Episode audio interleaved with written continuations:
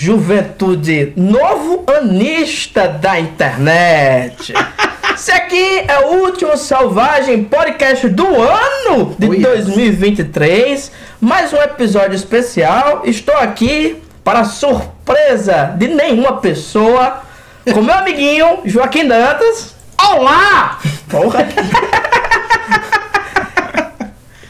E nosso outro amiguinho do Abominável Podcast, Rodrigo Ramos. Hello! A gente já gravou um episódio anterior onde essas, essas duas sumidades Go- Da- Gosto, de ser referido dessa forma. da nona arte.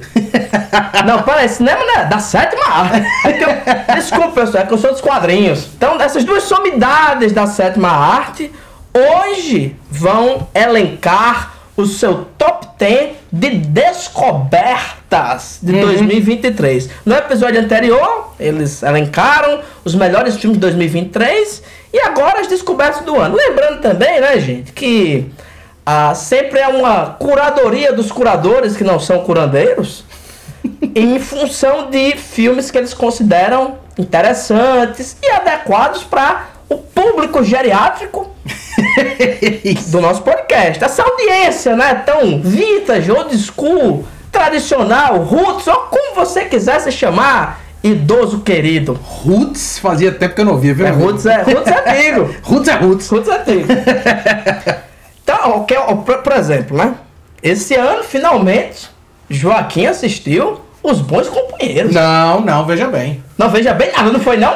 Foi no ano passado que eu vi os bons companheiros. Esse ano eu vi de olhos bem fechados, por exemplo. Ah, pronto. Finalmente eu assisti de olhos bem perfeito. fechados. Mas isso aqui não é o lugar pra indicar esse tipo de filme. Até porque eu não sei se precisa, né, Juscelino? Não, eu, olha, veja bem, né? Martin Scorsese faz um filme, sua obrigação é assistir. Exatamente. Então, são as descobertas do ano dessas duas sumidades. Esse ano eu passei particularmente não envolvido com essa arqueologia cinematográfica, pelo motivo que vocês já sabem. Dois um, um conselho pra vocês: façam vasectomia. Eu fiz a minha tardiamente. então, por favor, Rodrigo, você como é nosso convidado, o seu quinto filme, sua quinta descoberta do ano, no caso, o tem do nosso top 10. Olha aí, começou, começou a odisseia da contagem, viu, Rodrigo? É isso aí, vamos ver até quando ele vai acertar, hein? Eu acertei todos no último podcast. Vocês são, vocês são caluniadores. Mentirosos e caluniadores, como diria o Quercia. É Quercia ou é Quercia, É, João? eu, aí você tá uma hora dessa, Juscelino. É, realmente. Com pergunta difícil. É, vamos lá, eu vou começar com uma pérola do genial Carlos Henrique Tabuada, diretor de cinema mexicano, lá de 1969, que chama O Livro de Pedra.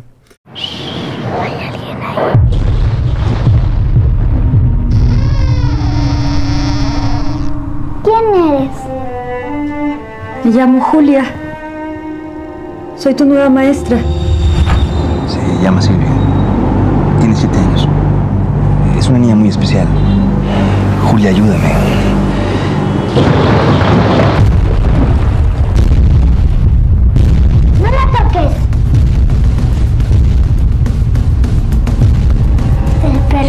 Muerto. Ok, ¿te parece muy normal que una niña de siete años tenga ese tipo de pensamientos?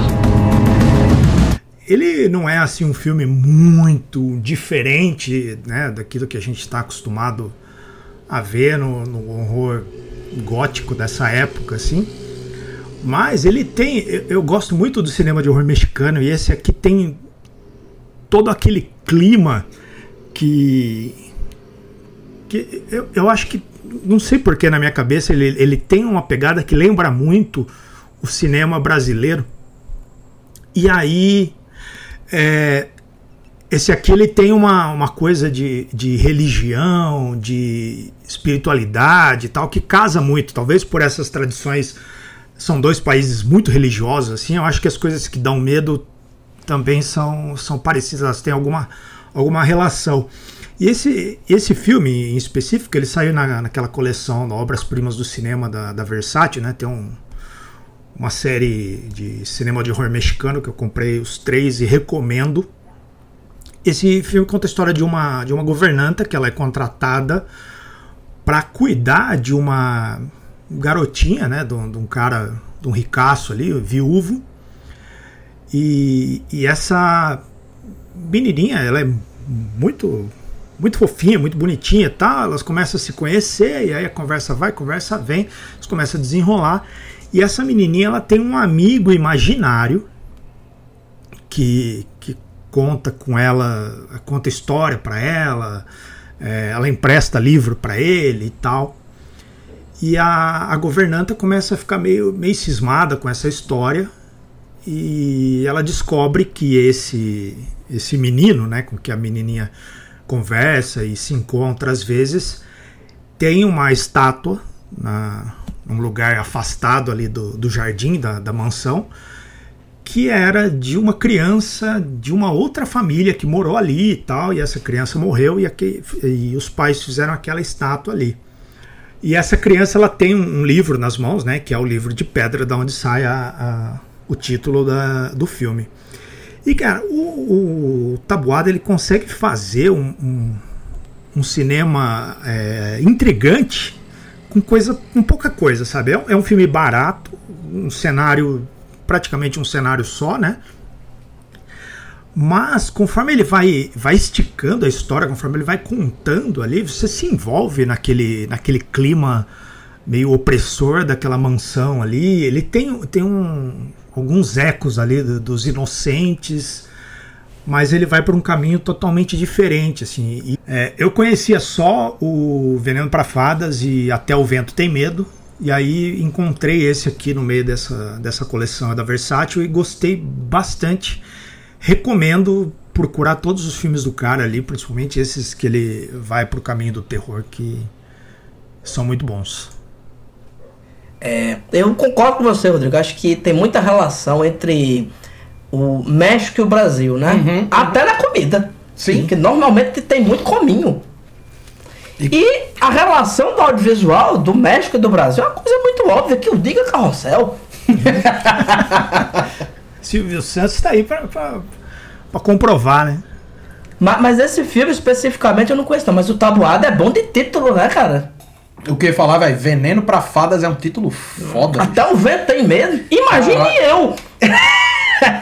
Até o vento tem medo. Aí tem um Mais Escuro que a Noite, nessa mesma coleção, que é muito bom também. E tem um que eu, que eu acho que depois do Até o Vento tem Medo é o meu preferido, que é o Vagabundo na Chuva. Porra, os títulos são muito bons. É, eu não conheço, velho. É, é, eu tô ligado nessa coleção, mas eu não. não infelizmente, a minha. O meu orçamento não, não chegou ainda para pegar esses aí. Eu tô pegando os slasher e os da Yakuza. Ah, é. Mas, mas é, é, Fiquei curioso, viu, viu Rodrigo? Tô, tô, fiquei a fim de ver. Até porque, assim, são duas coisas que eu acho que é interessante para o nosso público é, é, também, aliás, para todo mundo, na verdade, expandir. É, uma coisa é filme do, dos, dos anos 70 para trás que a gente acaba. A gente que eu digo assim, a gente aqui ainda faz esse processo de. Porque os anos 70 pra gente é hoje, né? Uhum. Mas assim, num geral, o grande público, né? Como um aluno meu falou um dia desse pra mim, disse: Não, que eu tava assistindo um filme antigo, eu disse, qual filme? Matrix. Eu disse, meu amigo. Não, essa a geração de agora, eles têm uma janela de tempo, né, por conta da, da, rapidez da informação e tudo mais. A janela de tempos deles é cinco anos. Então, se o filme ele tem mais de cinco anos, ele já é antigo. É, pois é, e, e, assim, uma coisa, tipo, não, o cinema é uma arte secular agora já, né? Tipo, é uma arte que tem um século de história e, e, e conhecer outras tradições de, de, de, cinema, né? Tipo, cinema mexicano, cinema francês, cinema italiano e tudo mais. É muito foda, velho. Vou, e, e, essa é uma recomendação que, que vale pra mim, inclusive, velho. Tipo, eu vou, vou procurar. Vale, vai dar uma procurada. Todos esses filmes de terror e suspense deles são muito bons. E eu, assim, eu costumo dizer, filme antigo para mim é de antes de eu nascer para trás, tá ligado? É, até para mim a minha janela de tempo é essa. Boa, Isso. boa. 42, né? Cidadão Kane, Rodrigo, você lembra quando, quando chegou? Esse é, não, Cidadão Kane é antigo mesmo. Mas essa, vou dizer uma coisa, a curadoria da, da Versátil uhum. e da uhum. Obras Primas do Cinema. Tem um negócio foda. É, essa Obras Primas do Cinema mesmo, né? Aliás, Obras Primas do Terror da Versátil. Sim, sim. Cara, fantásticos. Que eu já assisti. coisa que você nunca assistiria. No fim Isso. das contas é isso. Tem filme que você não iria atrás, mas que você assiste, você fica. Pô, eu assisti uma vez pra um filme que é com Boris Karloff, Uhum. que ele é um hipnotista, e ele, a mulher dele, pega, não lembro nem o nome. Mas é uma coisa impressionante. Pô, eu nunca assistiria aquele filme. Pô. Um filme Isso. inglês que custou assim 12 reais. Uhum. Mas que é sensacional. O problema da Versace é que o Elon Musk tá tendo dificuldade em comprar os filmes mensalmente. É, é muito filme. O bicho é fez um muito filme. empréstimo. Ele parcela. É, é o que você falou aí do, dos slashers, lançam um por semana praticamente. Esse do mexicano, que é o único que eu, que eu tenho, do mexicano e do, do Lovecraft, ainda demora, né? Agora, o de slasher, eu ia pegar também, mas não. Tipo, slasher e diálogo. É, pô, o Diallo, bicho, hoje, pra mim, assim, a grande bobeira pra mim que eu dei foi não ter pego os Diallo, porque todos esses outros filmes a gente consegue acessar de outras formas, digamos assim. E- Mas os Diallos. Todos, todos legalizados. Exatamente, claro, tudo dentro da lei. Mas assim, os Diallos, os Diallos, cara, legendado. Legendado É impossível, velho. É impossível, velho. Impossível, impossível. E eu não parlo italiani, então não. Nem um pouquinho. Isso aí você tirou a minha da boca. Ótima indicação, Rodrigo. Vamos todos ver esse filme aí. Com certeza. E Diga-se de passagem, ou na minha língua materna, ampassando, Ampassant. eu assisti o filme que vocês elegeram como o melhor filme de 2023. E When, Li- when, é, When Evil Lurks. Cacete, catapimbas, eu até diria. Não é mesmo? Vocês Lindo, né? ouvintes, assistam esse filme porque vale muito a pena. Eu já esperava choques, mas veja bem. veja bem, pessoal. mesmo O- com a gente avisando. Não, não tem nada que me avise, não. que filmaço, que filmaço. Quem não viu esse filme ainda, procure. Se você vai assistir um filme esse ano ainda, Uhum. procure When Evil, When Evil Lurks, que é em espanhol. Quando aceite maldade. Maldade. Baita filme. Baita Filmaço, filmaço. Agora, Joaquim, você, por favor, o nono filme do nosso top 10, no caso, sua quinta indicação. Olha aí, estamos indo bem, estamos indo bem. Vamos lá. Esse meu, o, o, o meu número 5 aqui, né, o nosso número 9, é, é o único documentário que eu vou, vou indicar e tem um porquê de eu indicar. Não é de música, não. Não, é não. Eu juro, eu juro, eu juro. Dessa vez eu me controlei, sabe? É, é o único documentário que eu vou, vou indicar. Tem um, tem um porquê de indicar esse documentário. E é o filme mais recente das indicações. Eu, eu deliberadamente é, não coloquei aqui nas minhas indicações filmes de 2023, que não sejam, obviamente, porque os filmes de terror a gente comentou na semana passada, mas teve- tiveram excelentes filmes de 2023 que não são de gênero que eu assisti, mas eu não coloquei justamente para tentar tipo dar uma, uma sondada nessas outras possibilidades.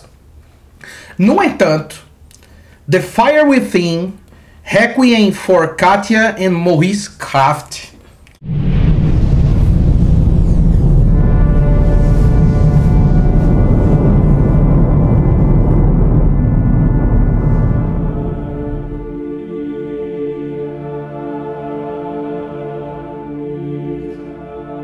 This film is in memory of Katja and Maurice Kraft, volcanologists from the Alsace region in France.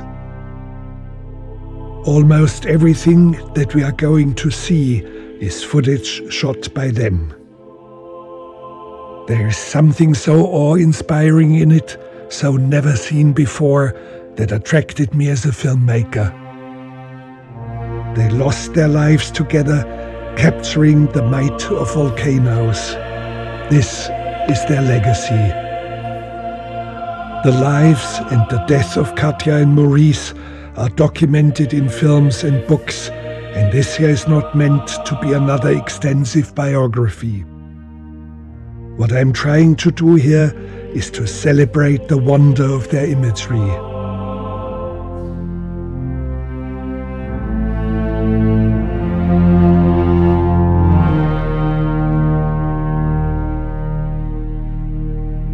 Escutem, imaginem. Kraft. Imaginem o Herzog pronunciando isso. É um documentário do Werner Herzog de 2022 que é indiscutivelmente uma das coisas mais surreais que eu assisti esse ano, cara.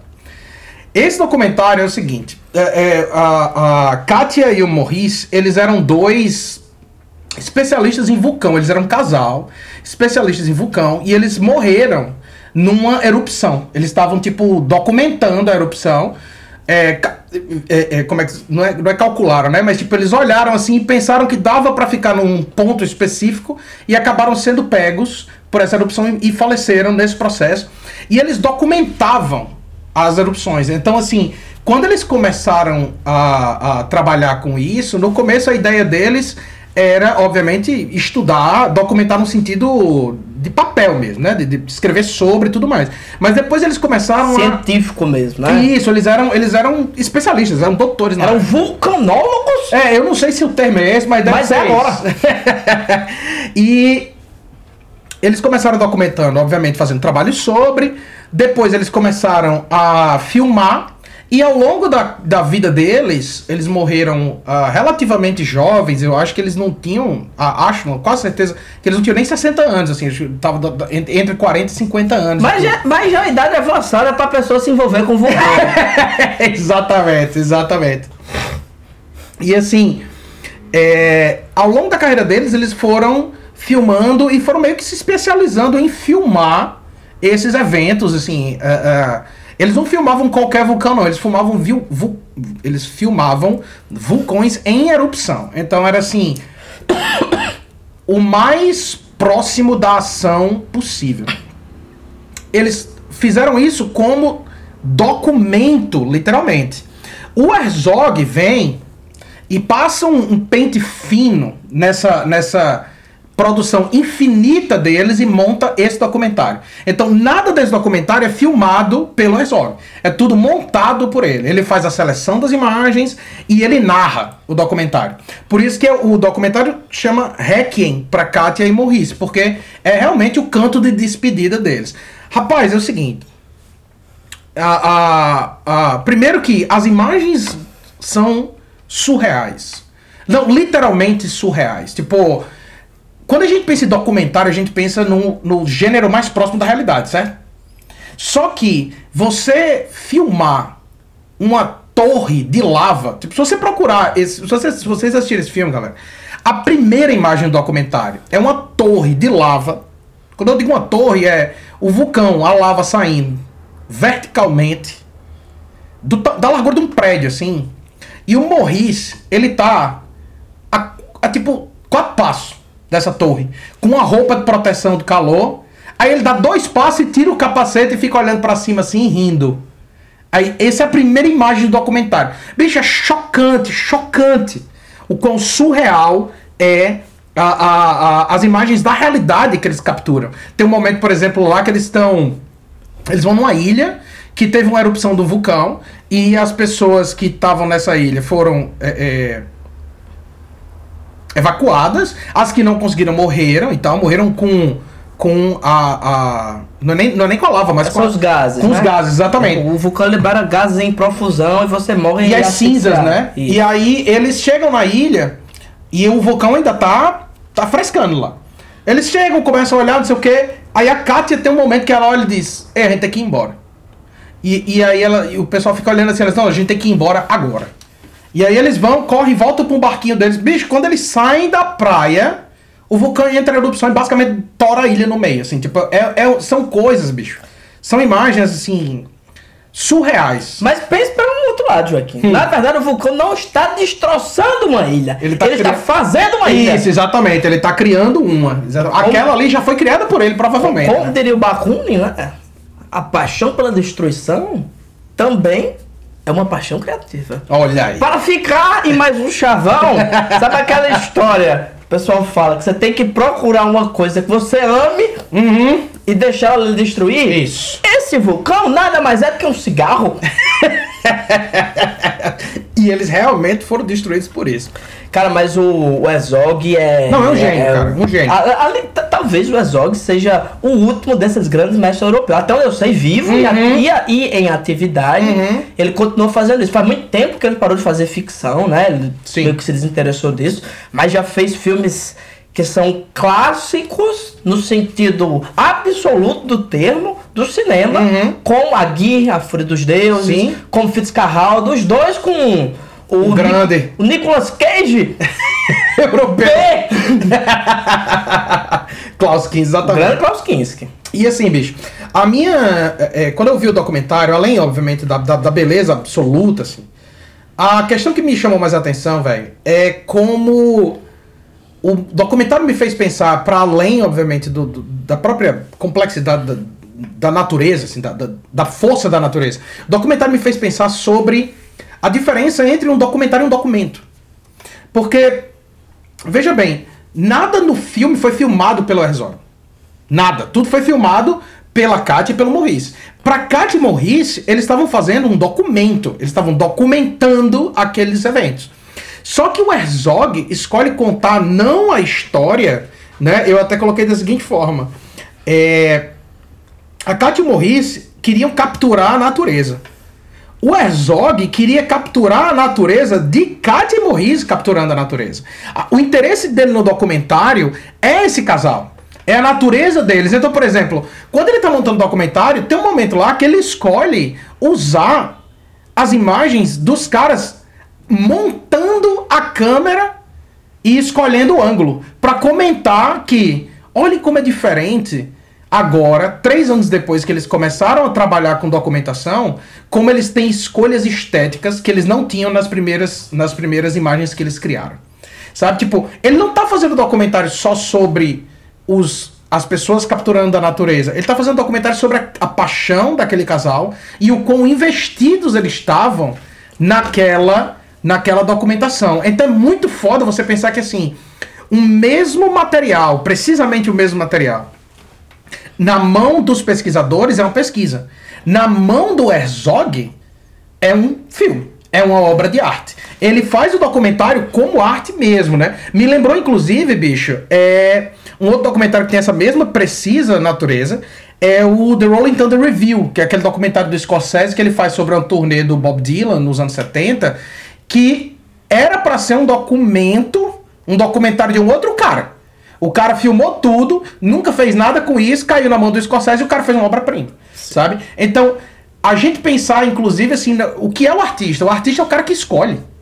Não é só o cara que filma, não é só o cara que. Não, é o cara que escolhe, é o cara que diz vai daqui até aqui. É, é essa parte que eu quero mostrar. Bicho, é, é, é lindo, assim. É engraçado, tem momentos, tipo, cômicos, né? Enquanto, por exemplo, tem uma cena é, é, hilária em que eles estão tentando recriar um acontecimento que aconteceu antes, mas o, uma das pessoas que tá junto com eles, um dos colegas dele, o cara, obviamente, não é um ator, tipo, ele não sabe atuar. Então ele age muito estranhamente. E essa cena é o Herzog dizendo: "L- olhe a atuação desse cara no background.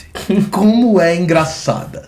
Ele me faz lembrar aqueles seriados sitcoms norte-americanos. Sabe, tipo, o bicho escolhe contar a história de uma maneira muito específica. E assim, é, vale muito a pena para pensar nessa, nessa questão metalinguística mesmo, do documentário como linguagem. E se você quiser ver, assim, a, a- lembra quando a gente era boy e via aqueles documentários da National Geographic sobre desgraça grande? Bicho, esse documentário é de arrombar. E uma última coisa, no mesmo ano, 2022, saíram dois documentários sobre essas mesmas pessoas um do Herzog e o outro de uma outra pessoa. Veja bem, esse outro documentário eu não vi. Esse outro documentário foi indicado ao Oscar. O do Herzog foi ignorado completamente. É esse mundo que a gente vive, Juscelino. É, não, isso não, Que Herzog faz um documentário e as pessoas dizem, não, não é pra mim. não é pra mim. Muito bom. Esse é o que tá na Netflix, né? Eu acho que é, viu? Eu acho que é, Rodrigo. Muito bom. E no fim das contas, Joaquim, não deixa de ser um documentário sobre documentários. Sim, No fim das contas, ele é metalinguístico. Olha Claro. aqui, a gente já gabaritando. Vocês vão acompanhando aí, pessoal. Eu vou, vou deixar no, no Instagram da gente o checklist do que tem em todo podcast. Os gregos, aí você vai marcando na sua casa. A gente tem que criar a gamificação desse podcast. é verdade, é verdade. Rodrigo, por favor. Ah, Aliás, você tem algum comentário pra fazer, Rodrigo, sobre esse? Não, eu não vi ainda, mas realmente concordo com tudo que você falou aí sobre o Herzog. Os documentários dele são maravilhosos. Eu fui ver uma vez aquele das cavernas. Sensacional, bicho. É. A Caverna dos Sonhos Esquecidos. Esse filme é Lindo, Isso, irmão. fui ver em, em 3D isso no cinema. Nossa, velho. Esse documentário me fez ter uma, uma um entendimento sobre arte rupestre e começar a me interessar por esse assunto de uma maneira que eu nunca achei que, seria- que, que, que eu me interessaria. Mas esse documentário é impressionante, velho. Impressionante. Aquele, aquele do gelo também é muito bom, que, é, que tem os pinguins lá. Puta, que ele é foda. Não, o cara, é, o cara é muito bom, mano. Você pode assistir qualquer um. Você pode escolher assim, Unidunité e pegar que você não, não tem Não, é- o Herzog gravando festa de aniversário, pô. Você assiste com, com toda tranquilidade. É, Rodrigo, agora, por favor, sua, seu quarto filme. No caso, o oitavo do nosso top 10. Ah, garoto. É, eu vi, eu descobri recentemente, né? A gente tava falando mais cedo aí sobre os Diallo. Eu descobri recentemente uma paixão pelo gênero e eu comecei a, a devorar tudo que eu encontrava, né? de- Desse, desse gênero. Aí tava fazendo uma pesquisa sobre o assunto e tal. E acabei me deparando com um que é assim, ele é pouco comentado, mas ele é tão esquisito, tão bizarro, que ele entrou aqui na minha lista. Que é a Casa com as Janelas Sorridentes. Alguém já viu isso aí?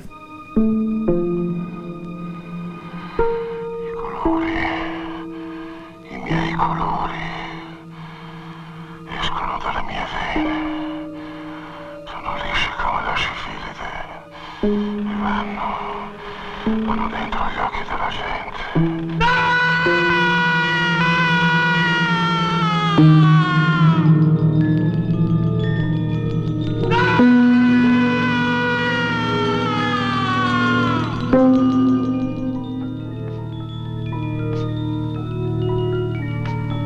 Sei già stato in chiesa? Questa mattina? Allora hai già visto l'affresco? Sì, perché? Avrei preferito l'avessi visto con me. Non devi parlarne assolutamente con nessuno. Credo di aver scoperto la storia più allucinante che si possa immaginare. Ecco perché ho fatto in modo che chiamassero te. Solo un grande artista può dare un senso così. così vero alla morte.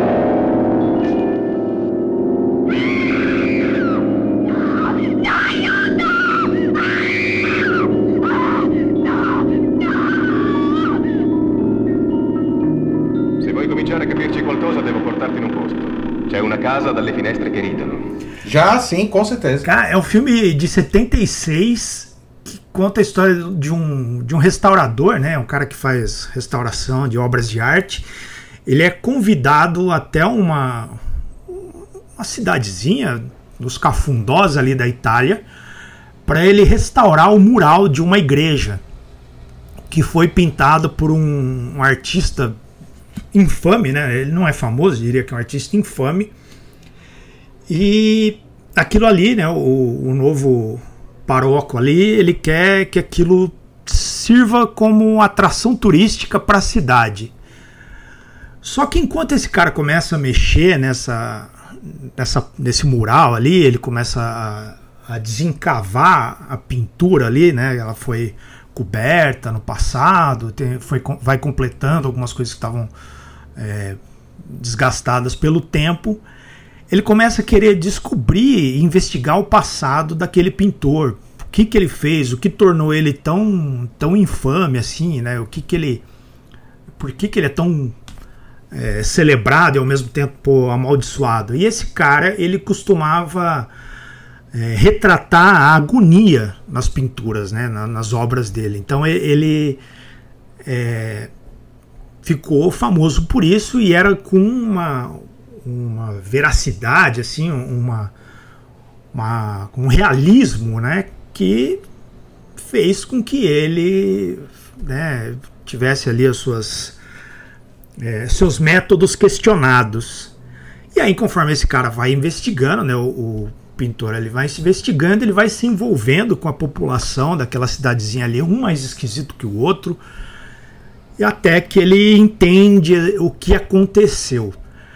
Cara, é um- ele tem esse filme ele tem um clima meio de meio surreal assim, meio onírico e ele parece é essa coisa, né, do- dos anos 70 ali, por ser também um, um filme acho que mais mais barato, ele tem um uma, uma sujeira né, na- na- no filme que deixa ele mais esquisito ainda. É como se estivesse assistindo algo que você não deveria ver. Né? Como se aquela cidadezinha ali estivesse escondendo alguma coisa que está sendo exposta ali naquele, naquele filme. Como se fosse. Dá, tem um realismo naquilo que é muito esquisito ao mesmo tempo que ele é meio meio surreal, sabe? Ele mistura as coisas ele trafega de um lado pro outro ali. Eu achei esse filme tão estranho. Ele tem uma mistura também de, de folk horror ali, ele tem uma pegada meio de folk horror em alguns momentos. É, é uma mistureba de coisas assim, e ele é tão esquisito que eu acabei ele trazendo para essa lista. Recomendo vocês procurarem, ele tá ali na coleção da Versátil, né? Mais uma. E tem disponível na, na Darkflix também, se vocês quiserem procurar. É um filme peculiar, mas assim, vale cada minuto. Ah, vou procurar sim. Rapaz, a minha experiência com esse filme, Rodrigo. É, há um- uns anos atrás eu tava é, é, tentando gabaritar o, o, o cinema de horror, né? E aí eu fui numa, numa des- desses sites com lista de filmes poucos comentados e tal. E eu saí baixando uma pá de coisas, assim, assisti uma pá de slasher lá do B e tal. E assim, no dia que eu vi esse filme, eu acho que eu tinha assistido uns cinco filmes. Então, esse foi, esse foi o último. E já era assim, sei lá, uma da manhã, quando eu botei esse filme pra rodar.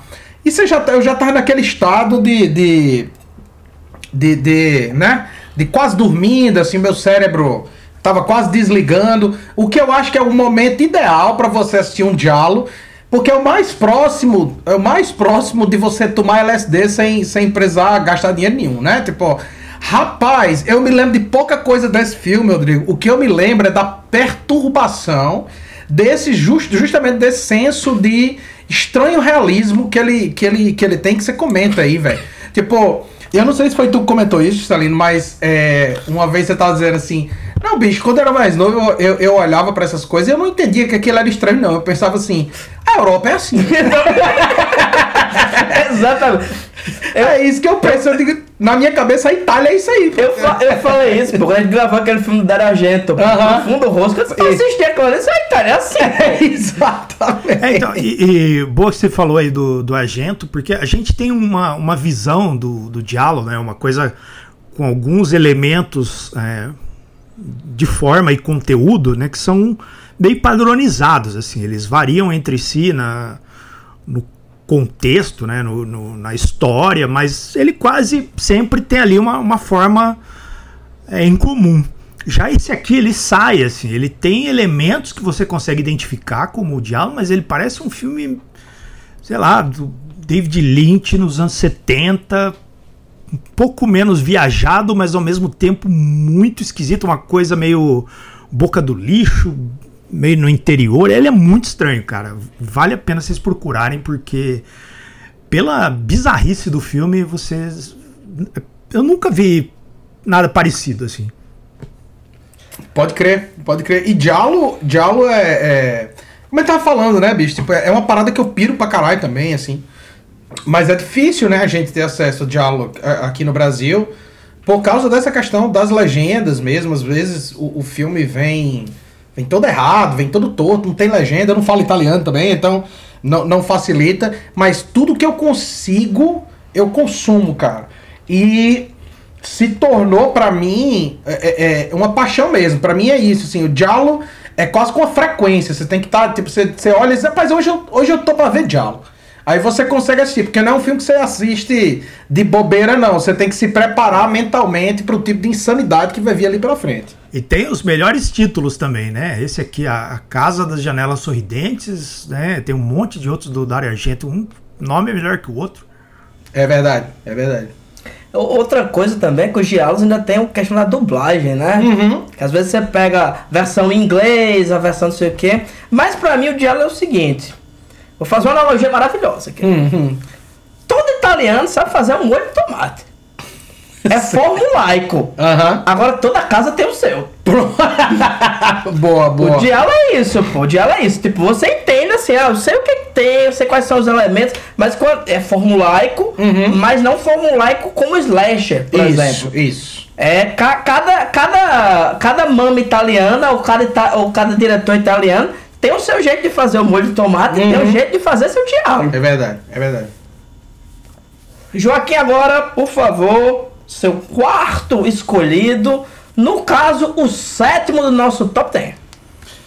Cara, como eu disse, né? Normalmente eu, eu evito colocar nessas minhas listas filmes que são clássicos por natureza, porque eu realmente acho que o nosso público não precisa que eu esteja indicando aqui um filme do Stanley Kubrick, porque eu acho que to- todo mundo deve essa, essa obrigação. Mas por que você trouxe Casablanca? No entanto, no entanto, em se tratando de cinema brasileiro, eu acho que realmente a gente precisa estar batendo nessa tecla, porque afinal de contas, pro brasileiro, cinema brasileiro parece que é a coisa menos significativa do, do mundo. É Né? a coisa menos brasileira. É. E eu vi pela primeira vez esse ano um filme que eu devia fazer muito tempo, que é Terra em Transe, do Glauber Rocha. Ah, não é possível acreditar que tudo isso seja verdade. Até quando suportaremos? Até quando, além da fé e da esperança, suportaremos? Até quando, além da paciência e do amor, suportaremos? Até quando, além da inconsciência, do medo, além da nossa infância e da nossa inocência, suportaremos um propósito não diante das e!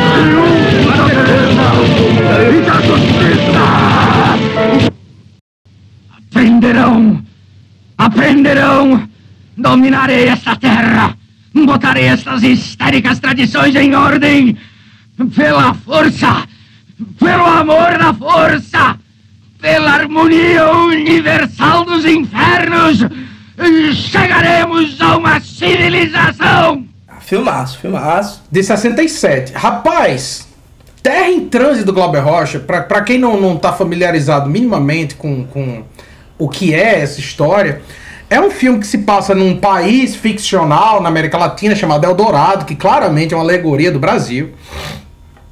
E o protagonista do filme é um jornalista que está tentando cobrir uma disputa política entre dois candidatos é, é, extremamente poderosos e completamente opostos. Você tem de um lado você tem um cara extremamente populista e do outro lado você tem um, um nazista, né? Assim, um fascista completo e tudo mais. Ou seja, um populista e um populista de direita. Isso, exatamente, exatamente.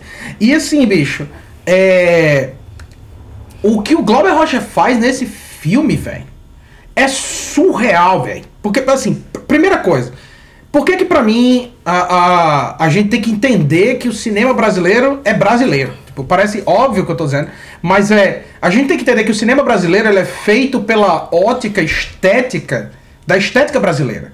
Então, assim, o Terra em Transe é uma carnavalização, ou se a gente preferir, uma canibalização do thriller político.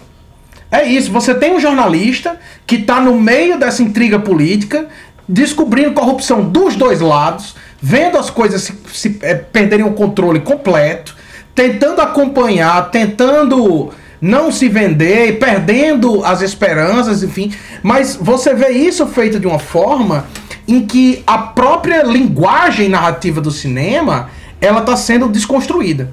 Né? Não é à toa que, que o, o, o, o movimento que a gente tem aqui, que é o cinema novo, é um desses novos cinemas, né? Tipo a Nouvelle Vague, o, novo, novo, o, o neorrealismo italiano e tudo mais.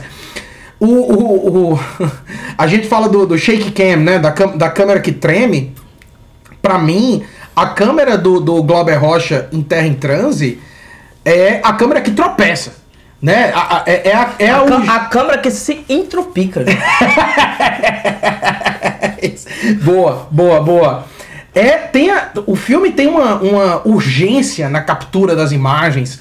Tem aquela, aquela, aquela ferocidade de capturar as coisas no momento, sabe? Tipo. Esse filme é com Paulo Altran, né? Isso, Paulo que, Altran. que é outro cara, assim, que a gente nunca falou aqui.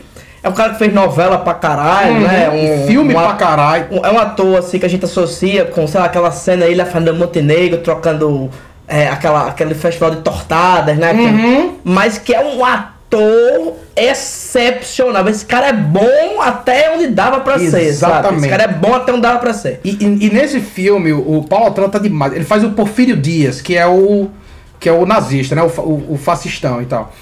Cara, o, o- filme é o seguinte, é extremamente subversivo, tanto do ponto de vista político quanto do ponto de vista da linguagem. E pra mim, é uma espécie de, de filme de horror, velho. Tipo, é uma espécie de horror político, assim. É, é- você tá dentro. O, o Glauber Rocha coloca você dentro da, da psique de viver no Brasil. Da psique de ser brasileiro, assim, de você estar dividido entre essas duas ideias completamente opostas, surrealmente opostas, né? E. É. a- a- a- enfim, se você quiser ouvir uma pessoa mais qualificada que eu falando sobre isso, tem um vídeo no YouTube do Martin Scorsese falando sobre Glauber Rocha. Certo? Então, assim, se você não acha que a minha indicação é suficiente, o, o Scorsese acha que o Glauber Rocha é até um gênio. Tá? Então, assim, a última coisa que eu queria dizer sobre. a- a- O filme é lindo, tá? Tipo, preto e branco, selvagem, velho. Selvagem, meu irmão. O filme é ágil, violento, rápido, tenso pra caralho, estranho, esquisito, móvel. Os discursos do, do filme são fantásticos. Quando eu digo discurso, é as falas no filme são fantásticas. Mas a coisa que mais é, é, me chocou no fim do filme foi perceber duas coisas. Uma é essa essa constante latência do conservadorismo no Brasil. Tipo, isso é uma coisa tipo o, o filme claramente, o filme é um filme de 67, então ele é feito durante a ditadura militar. Então, claramente ele está refletindo sobre o Brasil daquela época. No entanto, porque o filme é uma alegoria, é impressionante como ele fala sobre o Brasil de hoje. Sabe? Assim, ipsis literis. Se você pegar os discursos do Porfírio Dias, que é o personagem do Paulo Tran, é o Bolsonaro.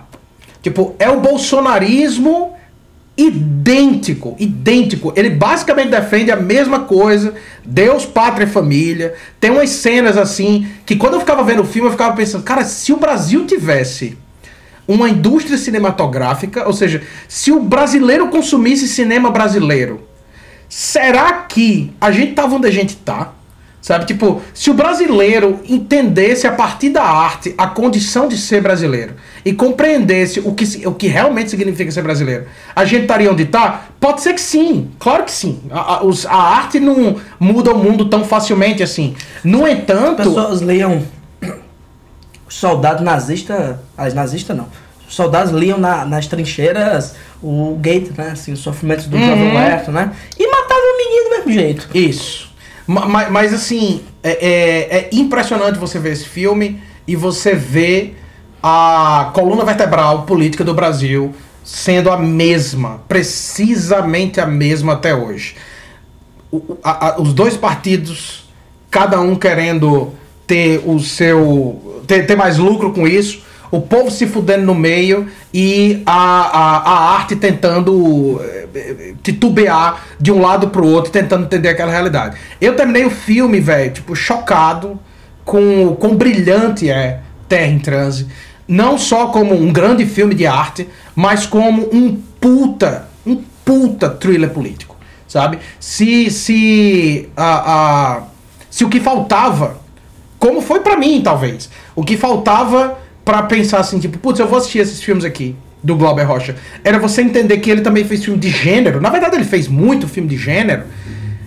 É, é o ângulo, se era esse ângulo que faltava, vão por mim. Porque foi a mesma coisa com Godard pra mim. Tipo, eu tinha uma, uma, uma rejeição com Godard até eu começar a entender que ele fazia filme de crime. Só que ele fazia filme de crime à maneira dele.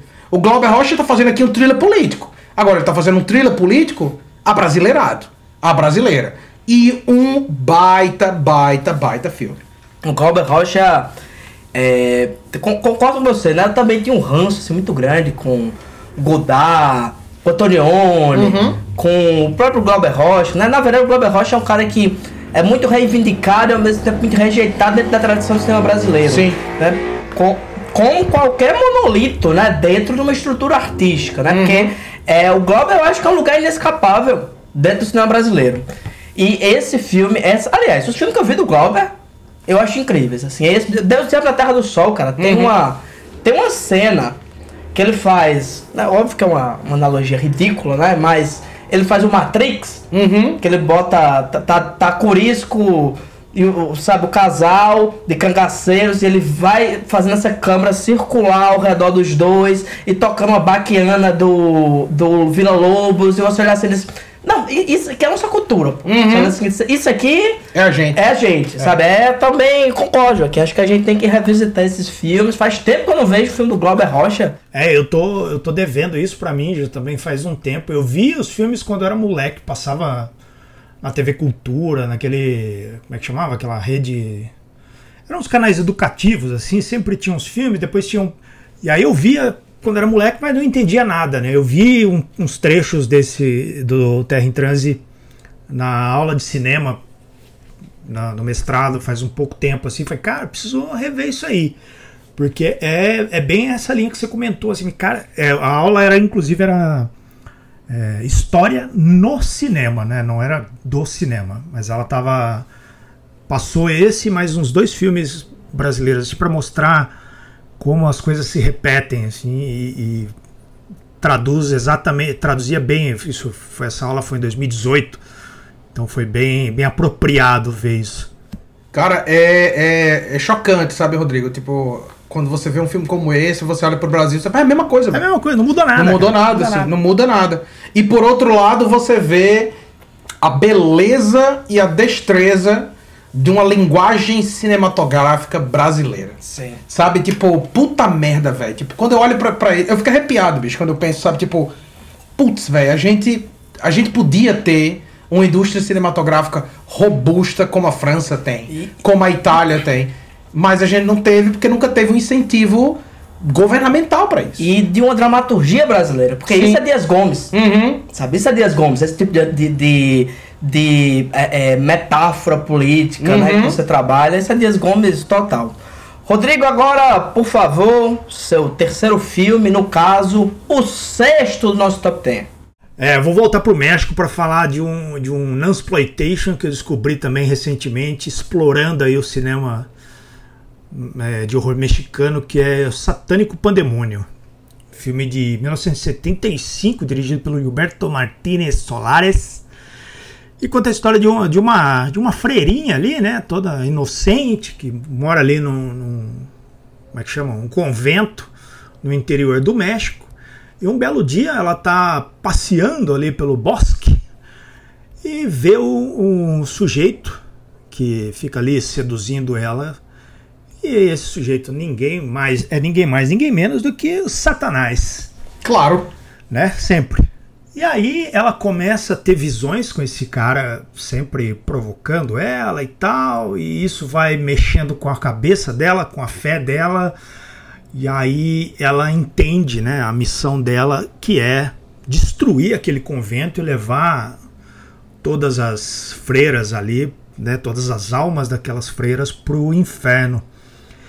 E esse filme ele tem um, um, um- um clima, né, esse clima é, é engraçado que ele tem uma pegada muito parecida com aqueles filmes religiosos ali dos anos também, dos anos 60, 70, aquela coisa que das crianças que viram Maria lá, eu nem lembro mais o nome desses filmes, passava muito na TV isso. E esse ele tem uma, uma pegada como se fosse tipo, o mundo invertido desses filmes de, de milagre, assim, só que um filme totalmente herético, satânico, cheio de putaria. Tem uma cena, mano, onde ela vai visitar o garotinho que tá sempre ajudando ela. Ela vai visitar ele durante a noite. E você não espera que aquilo vai acontecer ali, né? 1975, o filme tem, tem um tom, até tem um ritmo bem contido e tal. Só que quando chega nessa cena, você, mano, o bagulho desanda de um jeito assim e a coisa vai, as coisas vão se acumulando até que o final, é, né? Até que tudo se desenrola ali pro, pro final. Mas esse ponto exato ali do momento em que ela visita o, o garotinho e tem a, a avó dele que tá lá e tal, é assim, me deixou impressionado, chocado, né? Porque eu não esperava que aquilo fosse acontecer. É, é um filme herético, blasfemo, erótico, cheio de putaria, muito bem filmado, muito bem dirigido. E assim, bota qualquer a freira né, no, chinelo ali que ensina que eu, eu sou um, um como eu vou dizer um apreciador do non-exploitation né? não sei se pela minha criação católica ali eu gosto de quando subvertem esses, esses valores ali e esse aqui faz com primazia cara a forma como ele vai pegando essa freirinha toda bondosa ela tá sempre com, com ela mal tira o, o hábito dela e depois mais para frente ela já aparece pelada quase 90% do, do tempo. É, é muito muito bonito de ver, né? Como você pega, como você vai desconstruindo a personagem, levando ela amaldiçoada, né? De um lado do, é, inocente e aí a partir dessa visão com, do diabo que ela tem, conforme o filme vai destruindo ela, levando ela para pra perdição total, assim. Muito bom esse filme, cara. Recomendo. E é o filme que o Tarantino usou de referência ali pra, pra nomear a personagem da Salma Hayek no um Drink no Inferno. Esse é o tipo de conteúdo que eu gosto aqui no Savage. Uhum, uhum. Você tá perfeitamente, tá per perfeitamente adequado à questão editorial desse podcast. Perfeito, perfeito. Muito o bom, podcast muito é isso aqui. Fico feliz. É putaria, é blasfêmia, é freira assediando criança. Isso é o que tem que ter nesse podcast, Joaquim. Isso é o que tá faltando. É verdade, é verdade. Herético, blasfemo e subversivo. Rapaz, tá bom, né? Tá bom. Não, não tem. Qual. qual não, não tem mais nenhum adjetivo que eu possa acrescentar para tornar ele mais atrativo. Não, e, e não sensual. eu acho aqui, inclusive, que o traço de personalidade que eu tenho mais em comum com Satanás Hum. é essa obsessão por brinquedo. Rapaz, é, eu, não, eu não vi esse filme, Rodrigo. Eu conheço, é, eu, conheço o filme por causa do Drink no Inferno, né? É, Tarantino. Né? O, o- a Satânico Pandemônio, que é o nome da personagem da Salma Hayek lá, é por causa desse filme. Ainda não vi. Tá na minha lista aqui de non-exploita- non-exploitation. É, realmente, pra ver. É um, é um subgênero que eu conheço muito pouco, mas que, que quero sacar. Então, inclusive, depois eu vou pegar com você uma lista dos melhores, viu, Rodrigo? Temos, temos. Na exploitation é um tema que a gente. Na exploitation é um tema que a gente tem que abordar mais aqui no podcast. A única coisa que foi proibida foi nas exploitation. Não, é isso aí. Nas Exploitation já deu. Aqui não, aqui no meu podcast não. Joaquim, por favor, agora a quinta indicação, no caso, seu terceiro filme. Rapaz, eu tô impressionado. Tô impressionado com essa sua destreza, sabe? Eu tô, eu tô cada vez mais rápido, mais lépido, mais dançarino. Vamos lá. E se Don Siegel, que é o diretor de Dirty Harry e de um filme que a gente já fez aqui, Fuga de Alcatraz, Filmaço, filmaço. Filmaço. Esse podcast está disponível para vocês, ouvintes. se Don Siegel fizesse um filme de crime com o senhor Wilson do filme do Dennis, já pensou, Stalin? Isso aconteceu? Aconteceu, meu amigo. Por quê? Vou, vou dizer. O nome do filme é Charlie Varick, que é o nome do personagem. Varick? You've seen Charlie Varick? You're an interesting man, Mr. Varick. Last of the Independents.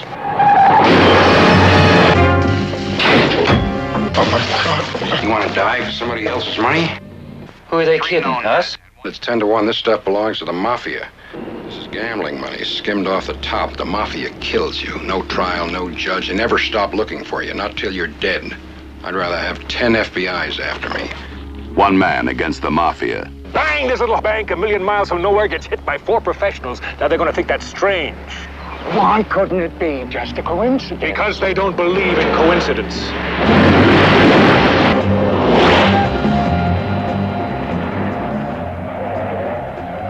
Where's Charles Varick?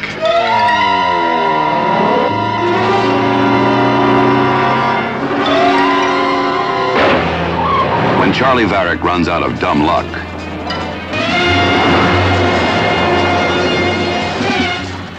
he always has genius to fall back on.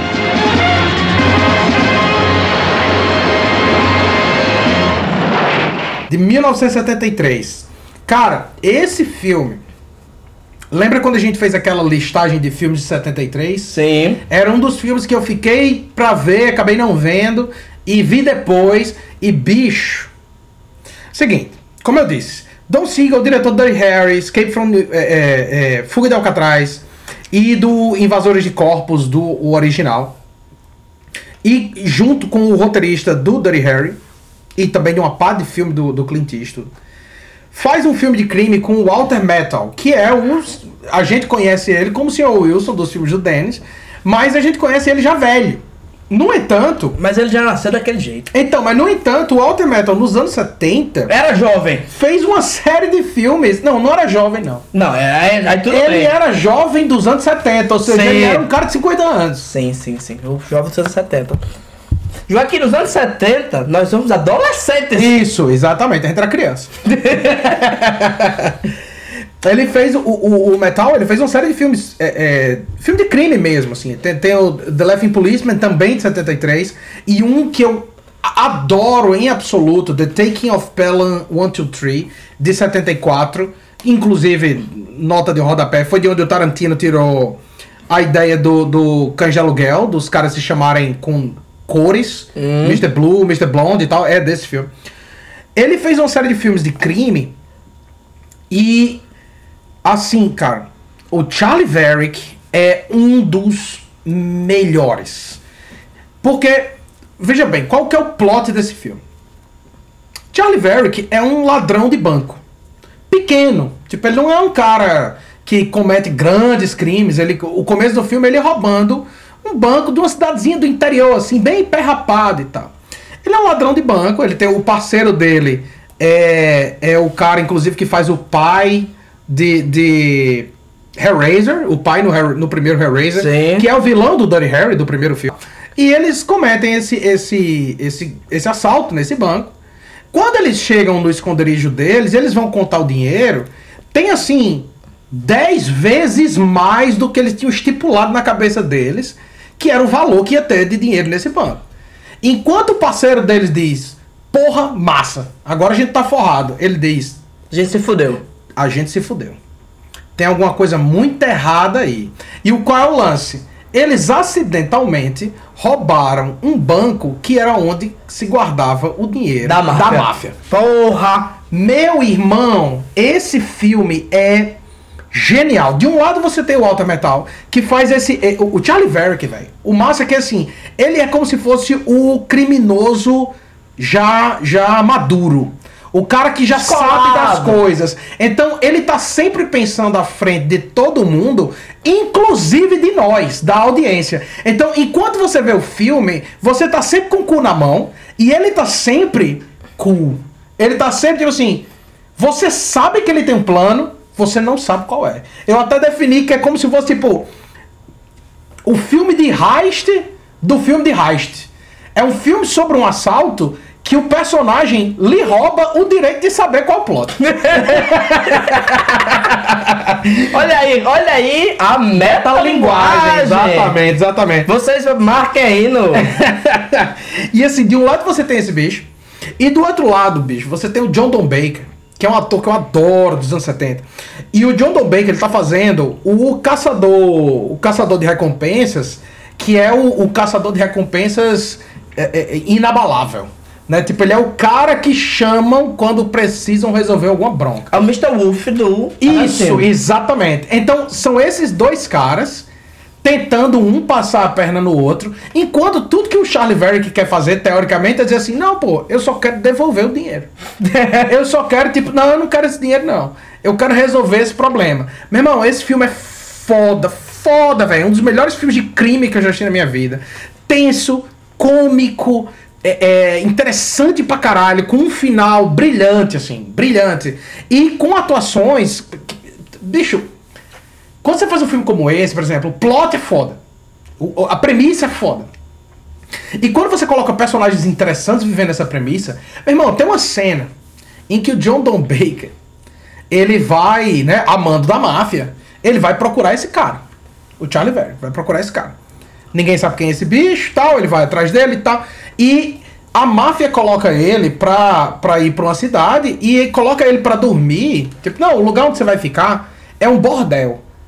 Porra. Aí ele chega no bordel e a puta, a puta mestre, né, chega e faz, não, olha, temos muitas garotas aqui, não sei o quê. E assim, o John Don Baker, pra quem não, não- nunca viu ele, ele é um cara assim de, sei lá, velho, quase uns dois metros de altura. Um cara largão, assim, sabe, com a cara bem séria. E nesse filme ele tá sempre com um chapéu de cowboy e tal. Aí ele olha pra ela e fala, não, eu gostaria de ir pro meu quarto tal. Aí a mulher leva ele pro quarto dele assim, faz, você quer que alguém venha mais tarde? Ele, não, eu tô a trabalho. Aí ele senta na cama e ele faz, no waterbed? não tem cama, não tem cama, não tem colchão de água? tipo, a pergunta do bicho é essa. Véi, o filme é foda, meu. Foda, waterbed. foda, foda. E assim, a conclusão. a- a- como o filme se resolve. Você não espera que vá ser assim, mas é tipo perfeito, velho, perfeito. Charlie Varick 73, se você é como eu, ouvinte, que gosta de um bom filme de crime, um bom filme de heist, esse aqui é pras estrelas, assim, velho. Vai- baita filme. Ainda bem, Joaquim, que você tá voltando a você você mesmo. você estava irreconhecível. Vai na vai Gog. É, é... Glauber Rocha. Não, você estava irreconhecível. Agora você voltou a ser o Joaquim que a gente conhece. É isso que a gente gosta aqui no podcast, Joaquim. Você estava a ponto. vou- não vou mentir, Joaquim. A ponto de ser Você demitido. estava numa peinha de ser demitido. Mas agora você. Porque eu sou magnânimo, né? A pessoa pode causar problemas, mas se ela se redime, fica tudo certo. Perfeito. Assim como qualquer outra pessoa da máfia. foda, foda, eu quero ver esse filme, bicho. Já, já tinha comentado desse filme comigo e, porra, o plot. Ah, vou ver esse filme, vou ver sim. Rodrigo, agora você, por favor, sua segunda indicação. No caso, o quarto filme do nosso top 10. Olha aí. Ó, estamos chegando lá. Eu, eu peguei, acabei me, me, me saturando do tema de zumbi.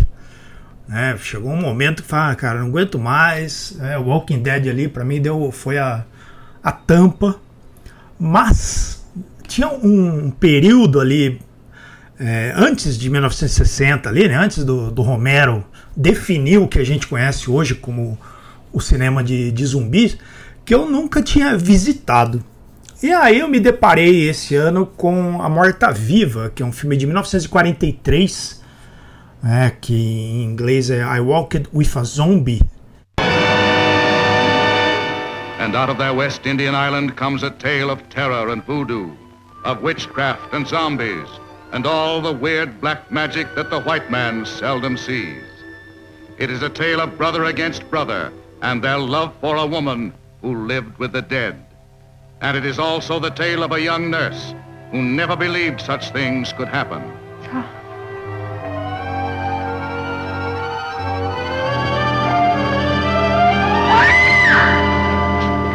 You trying to tell me that the voodoo priest could cure Mrs. Holland? E eu falei, cara, como que eu levei tanto tempo pra ver esse filme assim? Porque ele, embora ele tenha uma história bem simples ali, né, um terrorzão ali daquela daquela época ainda onde os zumbis não eram tudo que eles eram hoje, embora tenha alguns comentários sociais ali ainda. Ele é muito bonito, a história é muito diferente do que a gente está acostumado a ver, né? Então é, é interessante, é uma coisa que, que dá um, um refresco pro gênero para mim, porque eu não conheço e ele é antes daquilo tudo que a gente conhece hoje. Então ele é ele é diferente porque ele veio antes. Não sei se, se ficou claro o que eu quis dizer aí. Uhum. Esse filme é da década de 30 ainda, né, Rodrigo? E, não, esse é, é de 43. É de 43 e conta a história de uma, de uma enfermeira que ela é contratada para ir tomar conta da esposa de um fazendeiro de cana-de-açúcar. E essa fazenda, né, essa família mora numa ilha é, remota ali, né, que dá a entender que é algum lugar no Caribe ali, muito provavelmente no Haiti, ali naquela. Né, não, não fala onde é, mas dá a entender que, que é nessa, nesse pedaço ali do Caribe. E essa, essa a esposa desse cara, ela tá catatônica, né? Então todo mundo fica cheio de dedos ali para lidar com ela, porque aconteceu alguma coisa no passado e ela ficou é, quase no estado vegetativo, né? Não tá vegetativo porque ela anda e tal, mas ela não interage, ela, ela é apática, né? Ela vai onde as pessoas levam, ela leva comida, às vezes ela come, às vezes ela não come. Ela tá lá parada, né? Tá quase como um zumbi, né? Que é o, o que dá título ao filme. A Morta Viva, né? Que o brasileiro conseguiu meter logo um, um spoiler lá. Já em 1940, o brasileiro já dava spoiler nos, nos títulos. E aí, enquanto essa, essa enfermeira vai tentando entender o que aconteceu, ela acaba se envolvendo um pouco com, com o marido, ela acaba se envolvendo com a população. É, e aí ela vai tentando juntar as peças do quebra-cabeça para descobrir o que aconteceu com essa, com essa mulher e porque ela ficou daquele jeito. E aí é, a gente vai descobrir que isso envolve ali o, o voodoo, né? Então pelo menos o que o americano médio entendia como sendo voodoo na época. Então ele tem um pouco dessa coisa do, do branco salvador, do branco colonialista ali e tal, que tem um pouco de preconceito ainda, porque as pessoas não entendiam a religião da, né, daquela época dos caras e tal. Então fica um pouco, tem um, tem um pouco de um azedume nesse pedaço ali. Mas o jeito que o cara conta a história e como ele, ele é, filma, né? Ele usa muito. O filme é preto e branco, né? Claro. E ele usa muito contraste, assim, luz e sombra. Então tem sempre uma silhueta com uma imagem é, mais iluminada ao fundo, ou então tem uma imagem iluminada na frente, uma sombra ao fundo que você não acompanha, você não sabe o que está acontecendo. Tem uma cena da, da mulher é, fugindo no, no canavial ali de um zumbi. É muito bonita a maneira como ele filma aquilo, como ele coloca sempre o zumbi na sombra e, e filmado de baixo para cima, assim, para dar uma, uma ameaça maior para coisa, né? Porque ainda, né, lembrando que o zumbi nessa época não era aquilo que a gente conhece hoje. Ele era um cara é, praticamente um, inanimado, né? Que era só comandado, se arrastava, ele mal se movia, né? Como não é como é hoje que o cara corre, é uma ameaça mesmo. Então, para fazer isso, eles eram usados nessa época mais como mão de obra, né? Os zumbis na, nas histórias eles eram usados pelos feiticeiros lá para ser um guarda-costa, um, um, funcionário, né? Era um, cara que ia lidar ali no, no pesado para ele. Então eles ele consegue transformar essa figura apática e, e apagada do zumbi desse, desse estilo numa coisa mais ameaçadora só com o jogo de câmera e jogo de luz.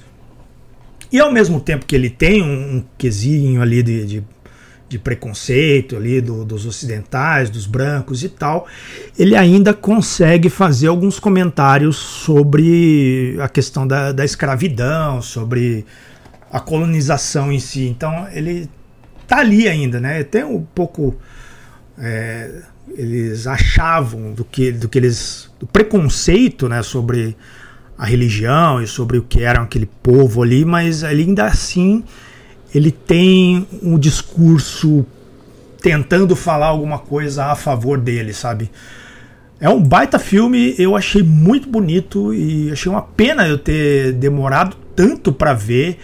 Ele é do, do Jack Turner, que é diretor do, do Cat People original, então o cara manja demais como criar o horror com pouco né, em cena.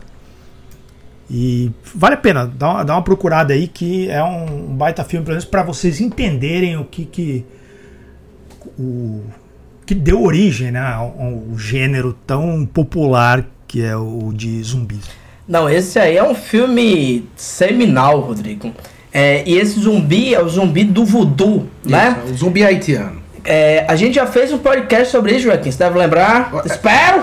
É, é, rapaz, eu queria dizer assim, a gente é tão. A gente é tão esquisito no Selvagem Podcast que eu acho que foi o primeiro episódio que a gente fez. Foi sobre o Serpent and the Rainbow do, do Wes Craven, que A é uma do- A maldição dos mortos-vivos. Isso, exatamente. Que é uma retomada dessa tradição no cinema, né? Que é essa tradição que, o do zumbi haitiano, que é esse zumbi que é um mito da escravidão, né? Tipo, é o cara que continua sendo escravo depois que morre. É o maior medo que um, um, um haitiano teria era de continuar sendo escravo eternamente, né, bicho? Isso.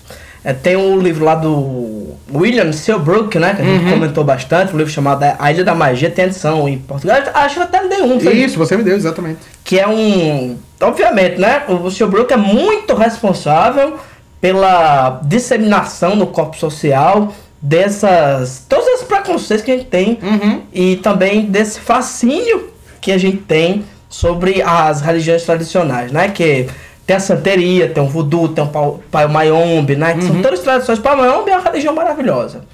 Você tem o conceito do pai mayombe todo é a prenda. O que é a prenda, Joaquim?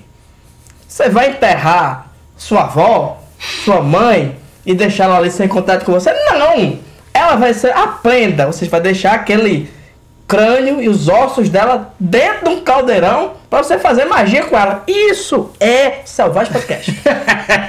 Isso é Selvagem Podcast. E é essa. Esse eu não vi ainda, é, é, Rodrigo. Eu obviamente conheço. É, um- é um filme que qualquer pessoa que tenha tido um interesse mínimo, assim, pelo gênero de cinema de, de- de cinema zumbi. Tem aquele livro, livro dos Mortos, né? Que saiu. Fala bastante desse filme. Fala muito sobre esse filme e tal. Ba- É, eu, eu peguei ele aí. Esse, É baita livro, assim, baita livro, um, um baita trabalho. E essa tradição é engraçado porque é como você falou mesmo, assim, o Romero vem e ele cria esse zumbi moderno e as pessoas acham que o zumbi do Romero é o zumbi, o, tradicional. Ele tá, tipo, não, ele reinventou, ele modernizou a metáfora do zumbi. Mas na verdade existe toda uma tradição anterior, no cinema inclusive, né? Esse filme I Walk, I Walk, I Walked with a Zombie, É, é um dos mais importantes dessa primeira tradição, ainda do Poverty Row mesmo, tipo dos filmes de baixo orçamento e tal. Bela Lugosi já fez um filme com essa Isso, temática, White, White, Zombie, Zombie. Exatamente. E é muito foda, velho. Tipo, esse é um que eu tô devendo, mas faz muito tempo mesmo, assim, de, de, de ver. Já tá na minha lista pro ano que vem, eu espero que, que, que, eu, que eu veja. Será, Joaquim, que você vai conseguir encaixar na minha pequena. Nessa, dos 365 filmes que você vê por ano? Conseguirá, Joaquim, ver esse filme, pessoal? Talvez, Fica- talvez. Fica o questionamento. Joaquim, agora, por favor, é, é, pessoal, quem quiser, a gente vai se, é, alongar nesse tema aqui, porque dá outro podcast. Isso. Quem Literalmente deu. Deu, exatamente. Quem, quem tem interesse, é um dos primeiros podcasts que a gente gravou. A Maldição dos Mortos Vivos, A Serpente e o Arco-Íris, que é baseado também num livro, né? Porque descobriu-se depois que efetivamente você conseguia fazer um zumbi, porque Uhum. utilizando o veneno do baiacu. Isso. Assim como você deve ter lido, Rodrigo, o Borgia, né? Do Manara e do Jodorowsky, que tem uma parte lá que a, a Lucrécia Borgia vai fazer uma magia, Joaquim. Ela vai pra uma bruxa. A bruxa diz assim: Vou fazer um veneno pra você. Você precisa mijar nessa panela. Vou botar aqui do- dois, é, é, dois pés de, de couve, não sei o que. E um pouquinho de. É, como, é, como é que chama, pô? Aquela, aquele veneno que é branco. é. E um pouquinho de arsênico. Aí ela faz o veneno. Aí eu olhei assim, veja bem, né? Não tinha como dar errado, né? Rapaz. Com qualquer coisa que você bota arsênico, Funciona. funciona. É igual a. Com qualquer coisa que você bota veneno de baiacu, pessoal, funciona. Isso aqui é científico. Rapaz, eu me lembrei agora de uma piada do Family Guy que o, o, o Adam West, né, que é o prefeito do Family Guy, ele fala: Fulano de tal que morreu de uma combinação de tuberculose e uma machadada na cabeça. Combinação, Realmente, né? Realmente. Ninguém sabe o que foi que morreu, o que matou, né? Combinação das mais peculiares. então, ó, quem tiver interesse, procura esse podcast aí que a gente fala muito, muito longamente Uhum. sobre esse tema, né? Agora, Joaquim, por favor, sua segunda indicação. Top 3 do, das melhores descobertas do ano. Olha aí. Vamos lá. Cara, eu vou trazer agora um noir de 1961 chamado Blast of Silence.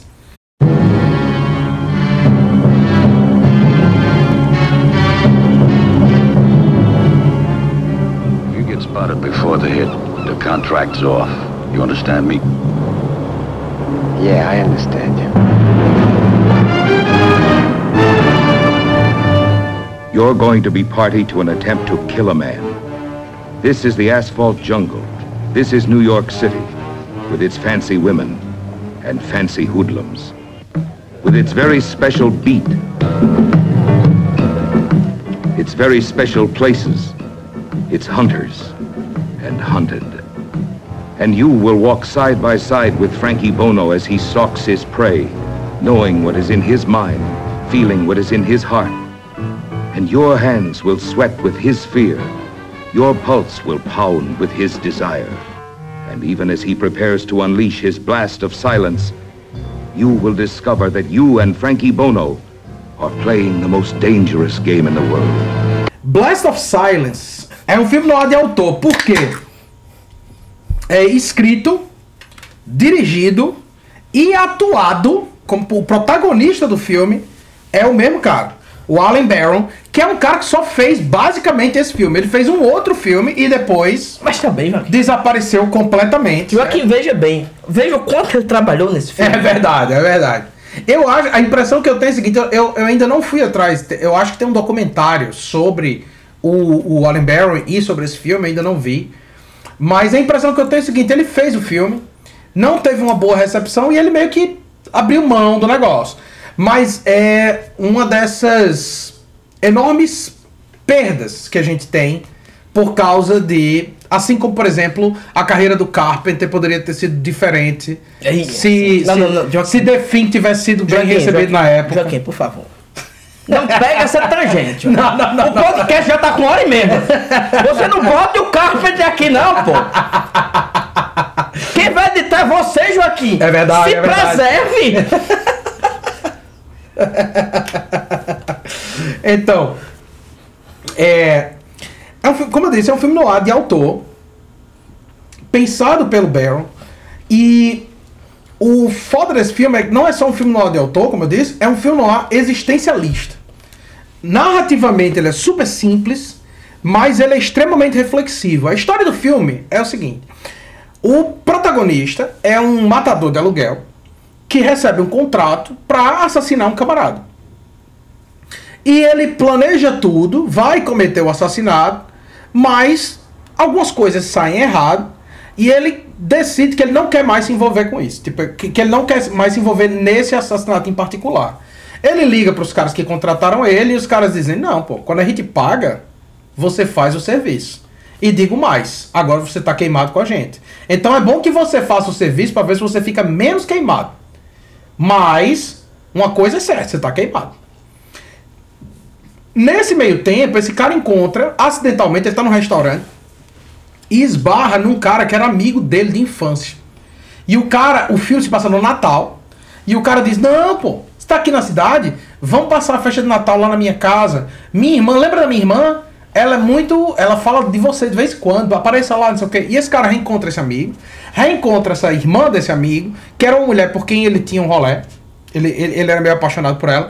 E agora ele fica nesse conflito, tá? Então, tipo, é um filme sobre a ideia de que quando você assume uma profissão como essa, você tem que perder a identidade. Então, tipo, você tem que perder seu passado. E ao mesmo tempo, você tem que viver o presente como um absoluto. Porque o futuro é inexistente para você. Você não tem como ter uma pessoa na sua vida, porque o futuro não vai existir. Você não tem um passado, porque as pessoas não podem estar conectadas a você. E esse cara tá preso nesse momento. Num Natal, em Nova York. E o filme é filmado parte como um filme no ar dos mais. Bicho, de verdade. Dos mais bonitos que eu já vi na minha vida. Tipo, o cara usa uns lances assim. Por exemplo, quando ele tá filmando o cara fazendo a tocaia, ele tem um, tem um momento que ele filma o espelho do retrovisor do carro pra mostrar os caras passando a rua, enquanto tudo tá fora de foco, só a imagem no espelho tá focada. É um negócio assim, lindo, velho, lindo assim. O cara tem um controle sobre o frame do filme, sabe? Tipo, o cinema pensado como pintura em movimento mesmo, assim. E ao, ao mesmo tempo, ele filma, como é um filme, claramente um filme feito fora de um sistema, ele filma muitas cenas que ele. Que, em estilo guerrilha.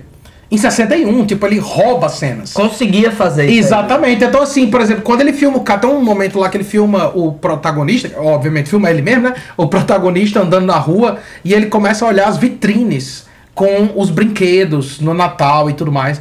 E aí ele começa a ter uma reflexão dizendo assim, tipo, ah, quando eu era criança, eu queria. é, é, quando eu era criança, eu não queria brinquedo. Eu queria uma chance. Tudo que eu queria era uma chance de, de mudar, tipo, de melhorar e tal. E é um filme belíssimo, assim, tipo, extremamente poético, extremamente é, interessante. É uma história de crime, é, é, tipo, é, é amarrado ao redor de uma história de crime. E me fez, me, me fez pensar muito, assim, num, num, num ano como esse, me fez pensar em dois filmes. Demais, assim. Um, Le Samurai, do Melville. Sim. Porque tem a mesma natureza, meio, meio. É como se fosse budista, quase, né? O ator mais feio da história da humanidade, Alain Delon. É.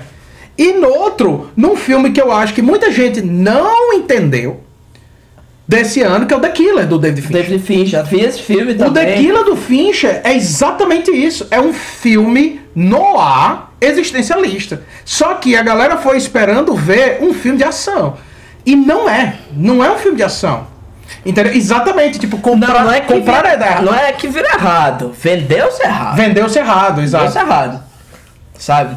E, e o David Fincher, né? Sem querer né, fazer um grande parênteses, é o cara que faz esses filmes. Uhum. Eu acho que o cara que entende o que é David Fincher, ele sabe. Eu assisti esse filme, eu adorei. pô. Exatamente. Eu, eu, Eu adorei, eu eu adorei. fui esperando, eu fui esperando isso. Eu adorei, assim, na verdade é um filme melhor do que eu esperava, Uhum. sabe? É um filme que, que não tem concessão, na verdade, esse filme é um milagre. Isso. Netflix, a Netflix tem que fazer o papel dela, que é Uhum. tentar é, é, transformar isso numa coisa palatável, eu entendo. E você tem que fazer seu papel de não ser jumento.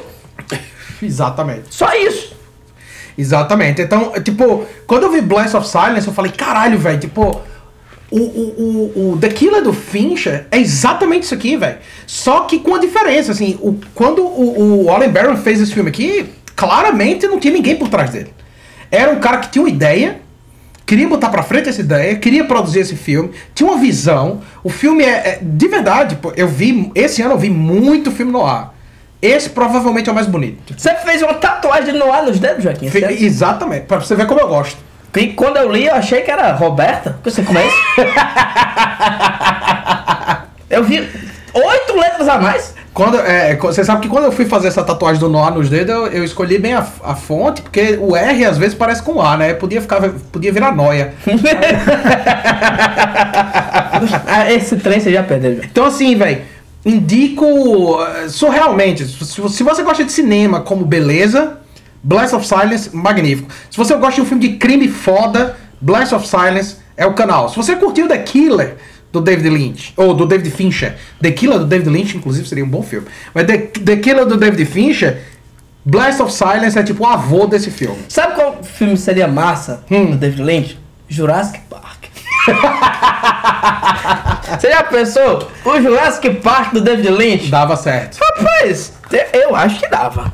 Rodrigão, já ouviu, já, já ouviu falar dessa loucura? Não, eu tava vendo aqui o, o cartaz, cara. O cartaz é muito bonito. Tem o, o- a arma, assim, é, tem uma diagonal. O cara apontando a arma, o personagem andando e ele tá vindo como se fosse na dire... é, o caminho ali que a bala faz pra cima. É o caminho que ele tá fazendo pra baixo, assim, muito bonito. Cara, o filme começa com, com um- uma imagem, a câmera dentro de um vagão de trem e você vai vendo a luz do fim do túnel aumentando aos poucos. E a narração vai dizendo uma coisa tipo assim: não importa quantas vezes eu venho para essa cidade, eu sempre chego nela no escuro, porque eu sempre venho pelos túneis. Então eu nunca eu nunca chego no claro, tipo, É assim que eu via o mundo, inclusive. E é um filme sobre o Natal. Então, na real, é um filme sobre nascimento e sobre morte e sobre a vida. Tipo, é um, bicho, é tão bonito, é tão complexo que eu fiquei chocado, velho. Tava na minha lista de Noir e eu achei assim meio, meio no acidente, assim, tipo, ah, tá, tá, tá disponível aqui, eu vou assistir. Baita filme, velho. Tipo, eu fiquei impressionado, meu irmão. Impressionado mesmo. Muito bom, muito bom, muito bom. É, eu tô vendo aqui a, a imagem do, do retrovisor que você falou, realmente. É, depois eu descobri que, tipo, a galera considera esse filme, tipo, o estado da arte do cinema noir. Tipo assim, não, pô, é como o, o Night of the Hunter, sabe? Tipo, é um filme que é conhecido, inclusive por isso, por, por ser um, um filme de um cara que fez um filme. Fez For, Night of the Hunter, tipo, esses caras fez um filme brilhante e não fez mais nada, pronto, tipo. Tipo o Solos, pô! Agora, Rodrigo, por favor, o seu top one, seu filme favorito que você descobriu esse ano, que no caso é nosso top 2. Cara, eu vou. Né, o, o Joaquim trouxe aí um documentário. Eu vou trazer um mockumentário anim, animado sobre um crocodilo que é ator de cinema. É. Eu vou explicar. Não tem como dar errado isso aí. Essa, essa, esse plot. Não, você precisa explicar, não, Rodrigo. Tá, tá feita a sua indicação. que isso é de uma perfeição arquitetônica. É, é, é, um, assim, é um, uma mistura de coisas assim que, que você fica. Tá, deixa eu ver isso aqui, né? Vamos, vamos ver onde que isso vai parar.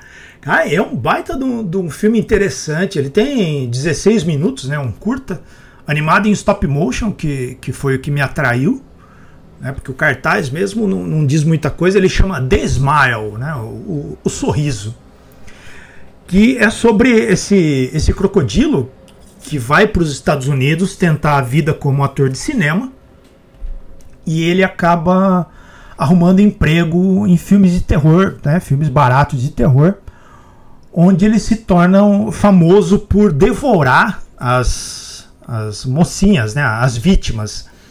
E aí é, o filme ele, ele, ele, simula né, que vai comer, depois ele vomita a, a mocinha e, e esse é o, é o, trabalho dele. Ele fica famoso por isso. Ele vira uma celebridade. As meninas pegam, pegam autógrafo. Tem gente que quer casar com ele e tal. E ele está em ascensão. Só que um belo dia, é, uma das atrizes de, do, que contracena com ele desaparece e ela é encontrada é, desmembrada, né? Ela é encontrada sem sem a cabeça, sem é encontrada desmembrada ali, assassinada. E aí várias outras atrizes que contracenam com ele vão sumindo, né? E aí vai surge essa dúvida: será que ele é, ele se entregou ao impulso de devorar suas parceiras de, de cena? Será que não? Só que esse cara sumiu, né? Depois que ele que isso aconteceu, ele começou, ele nunca foi, nunca comprovou que foi ele, né? E, e ele desapareceu, ele vai ele abandona a carreira de cinema. E esse filme, né, o, o documentário que conta a história aqui, é uma investigação sobre o que aconteceu de verdade com o Knud, né, que é o jacaré aqui, o crocodilo. E aí ele vai entrevistando parceiros, vai entrevistando diretores, fãs, e vai, vai montando um quebra-cabeça para você entender que fim levou o crocodilo e se você deduz aí se foi ele ou não que que é culpado pelo, pelos crimes. Cara, é muito legal porque é uma animação bonitinha, assim, mó divertida, uma, uma cara de, de, caricatura, uns cartoons bem. um traço bem é, cômico, mas ao mesmo tempo ele, ele faz uma crítica tão é, mordaz ao, ao, a Hollywood, assim, né? Porque ele é um, um personagem, ele é de fora, né? Ele veio de outro país tentar a sorte nos Estados Unidos e ali trabalhar em Hollywood. E ele é alçado ao, ao, estrelato fazendo uma coisa grotesca, né? uma coisa que é de mau gosto. E o filme ele tem várias interpretações, assim, um curta de 16 minutos. É, vale a pena, eu vi ele no. no eu ouvi né, no, no Fantaspo esse ano, tava lá na- edição online, eu consegui achar esse filme e gostei muito, recomendo se conseguir, não sei se está no YouTube, se está no, no. Como é que chama aquele que tem. No Vimeo? Vimeo, é isso? Vimeo que os diretores colocam ali às vezes. Vão dar uma procurada que gostei, queria ver mais coisa desse diretor. Cara, conceito genial, né? Brilhante. Se, se o Belo Lugosi fosse um jacaré. Isso, é. É isso, né? que é o cara maligno, essa personalidade que vem de outro lugar e que tem uma coisa.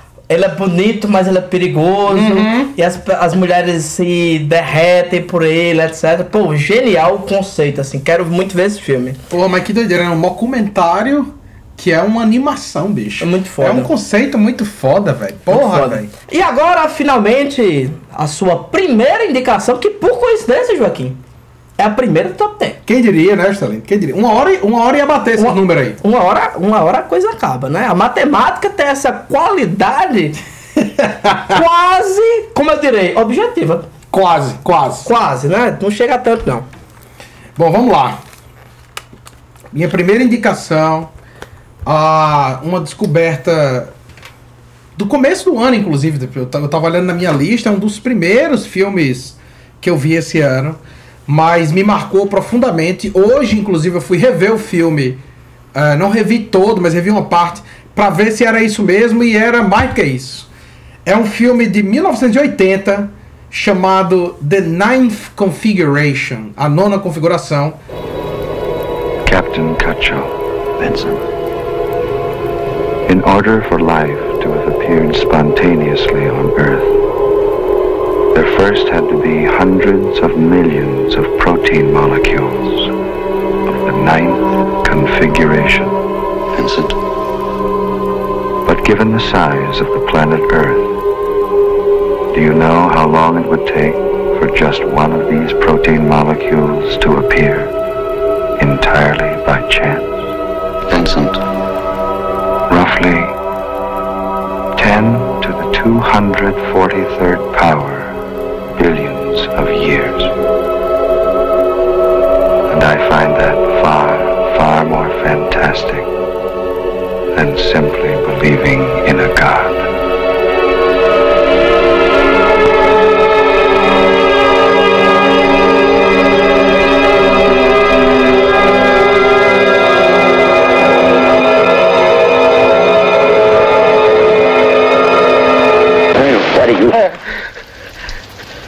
Escrito e dirigido pelo William Peter Blatty. William Peter Blatty, para quem não está associando o nome à criatura, é o escritor do livro que dá origem ao Exorcista. Né? Tipo, é, é o escritor original que dá Não apenas, viu? Escreveu um monte de coisa. Sim, sim, claro. Ele dirigiu, que eu sei, pelo menos dois filmes, que foi o Exorcista 3 e esse aqui. O Exorcista 3, eu acho que todo mundo já, já, houve uma, uma ressignificação desse filme no sentido de dizer: olha, o Exorcista 2 é um filme ruim, mas o 3 é massa. Sim. Mas o Ninth Configuration, não configuração, é um filme que eu ouvi poucas pessoas falando sobre. E, bicho, eu vou lhe falar, velho. Que filme de arrombar, meu irmão. Pô, Qual que é o título em português desse filme? eu acho que é a nona configuração. É, traduziram finalmente certinho. Rapaz, tá aí um evento que eu nunca imaginei.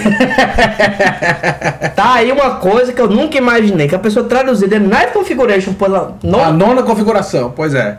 Eu teria colocado o nono pecado capital.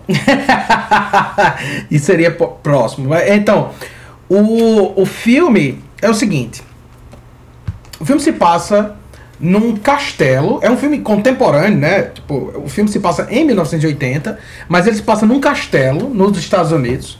Um castelo abandonado que está sendo utilizado como manicômio para militares que vieram da guerra do Vietnã e que vieram perturbados. Né? É, é o conceito que hoje a gente conhece como o estresse pós-traumático, né? Tipo, é uma galera que veio meio desligado da realidade. E no começo do filme tem uma narração que diz justamente isso, tipo, a, os militares que voltaram da guerra do Vietnã, 80% deles voltaram perturbados. O que fez com que o governo achasse que talvez essas pessoas estivessem só fingindo.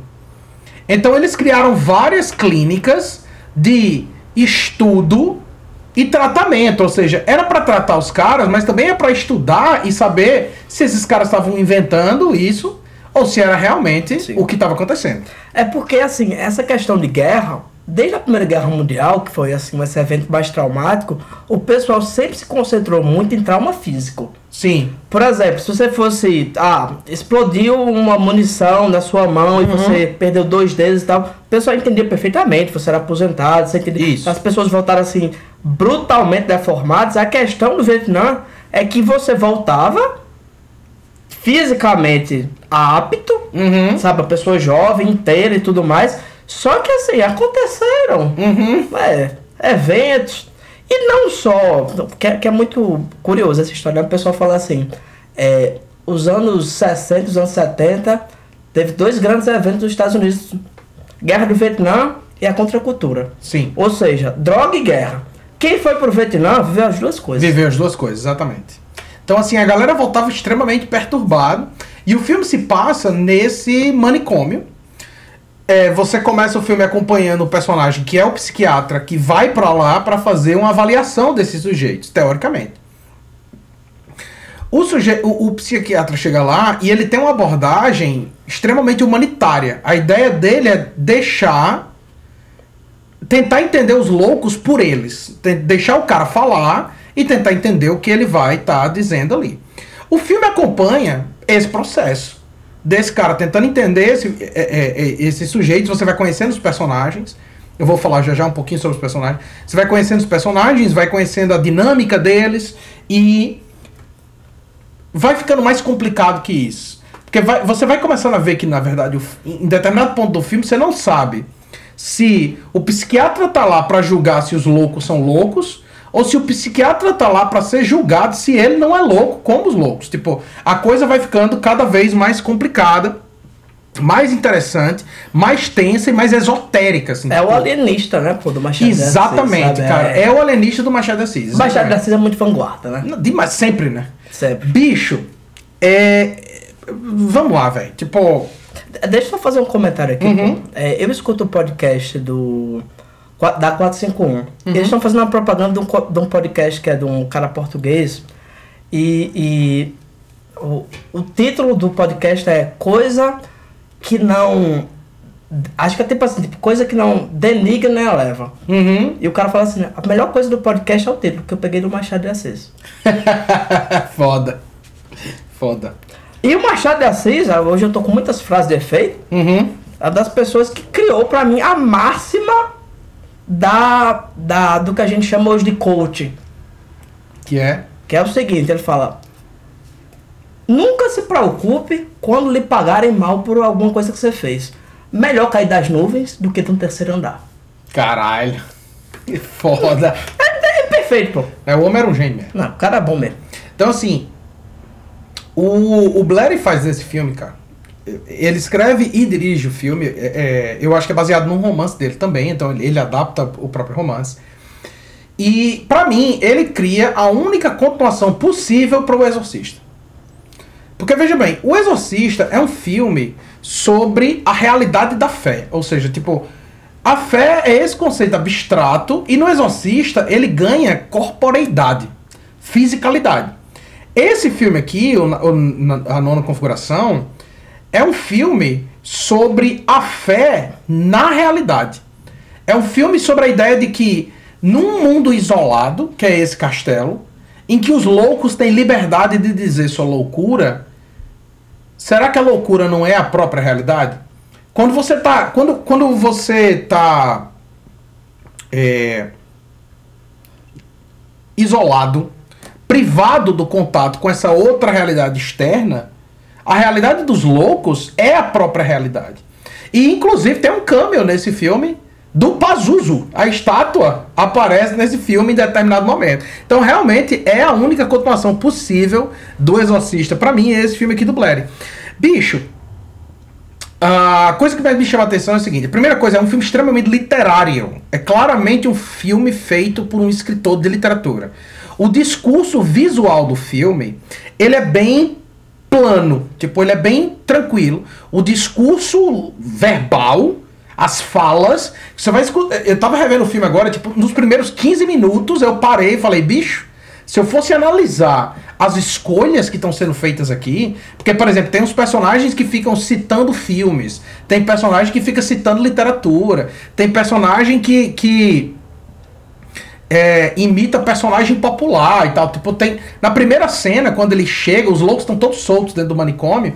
E um dos loucos olha e fala: Isso é claramente um serviço para o super-homem. E ele tá com a camisa com um S desenhado, assim, que ele mesmo desenhou na camisa. E um outro louco faz. Agora, citação de filmes importantes e tal. E os caras ficam, tipo, é, é, é brilhante, assim, tipo, um filme claramente literário, um filme que, para eu fazer uma análise, eu teria que fazer um estudo realmente um estudo e tudo mais. Por outro lado. Esse aí tem potencial, viu, pra não, virar. Tem, não, esse é um puta filme, bicho. E assim, por outro lado, o Blair usa o cinema como metáfora.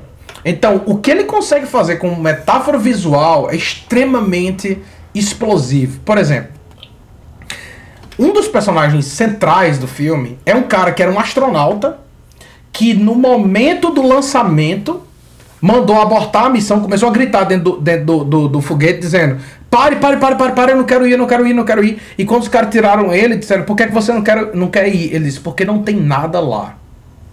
Pô. Não tem nada lá.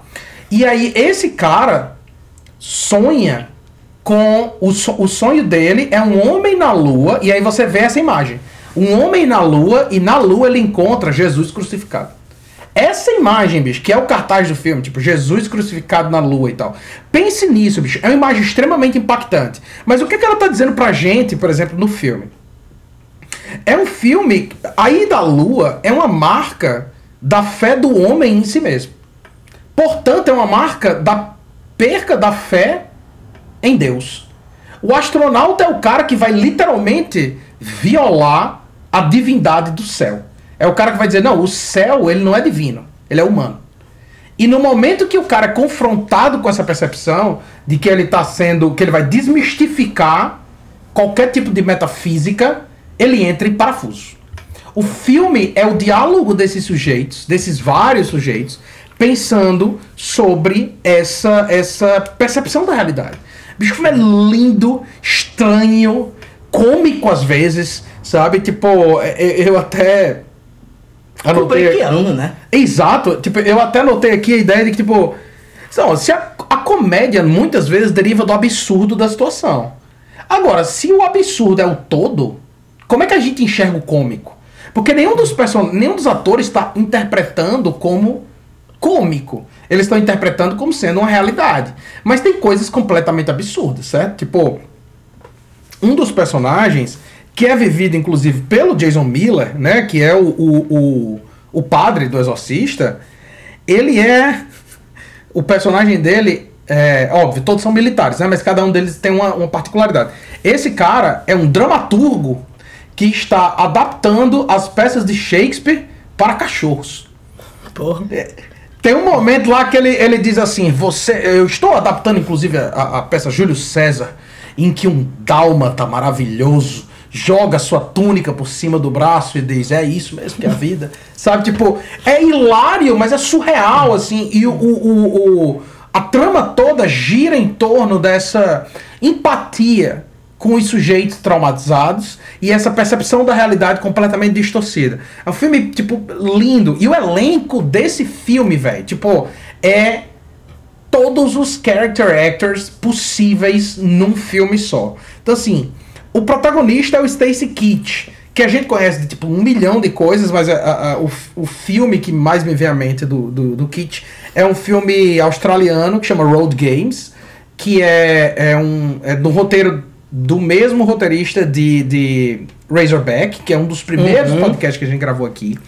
Puta uh, filme, diga-se passagem. Puta filme. O Road Games também é um baita filme, é tipo um filme do Hitchcock, só que feito nos anos 80, assim, foda pra caralho. O, o astronauta é o Scott Wilson, que fez In the Heat of the Night, Monster, aquela, aquela adaptação da, da, da serial killer, né? Tipo, sim, da, sim. Né? Com, com, a. Charlize Theron, foda pra caralho.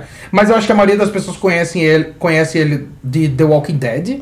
Em The Walking Dead ele já é velho, ele, já- ele faz aquele. O, o fazendeiro. Sim, sim, né? sim, sei. É, é, o Scott Wilson. Puta, esse cara tá assim. Ele tá super jovem no filme. Voando, velho. Voando. Incrível a, a- a- o quão humano a interpretação do cara. O Jason Miller, como eu já falei, né? Que, do, do Exorcista. Muita gente, inclusive, não, não, não sabe disso. Mas o.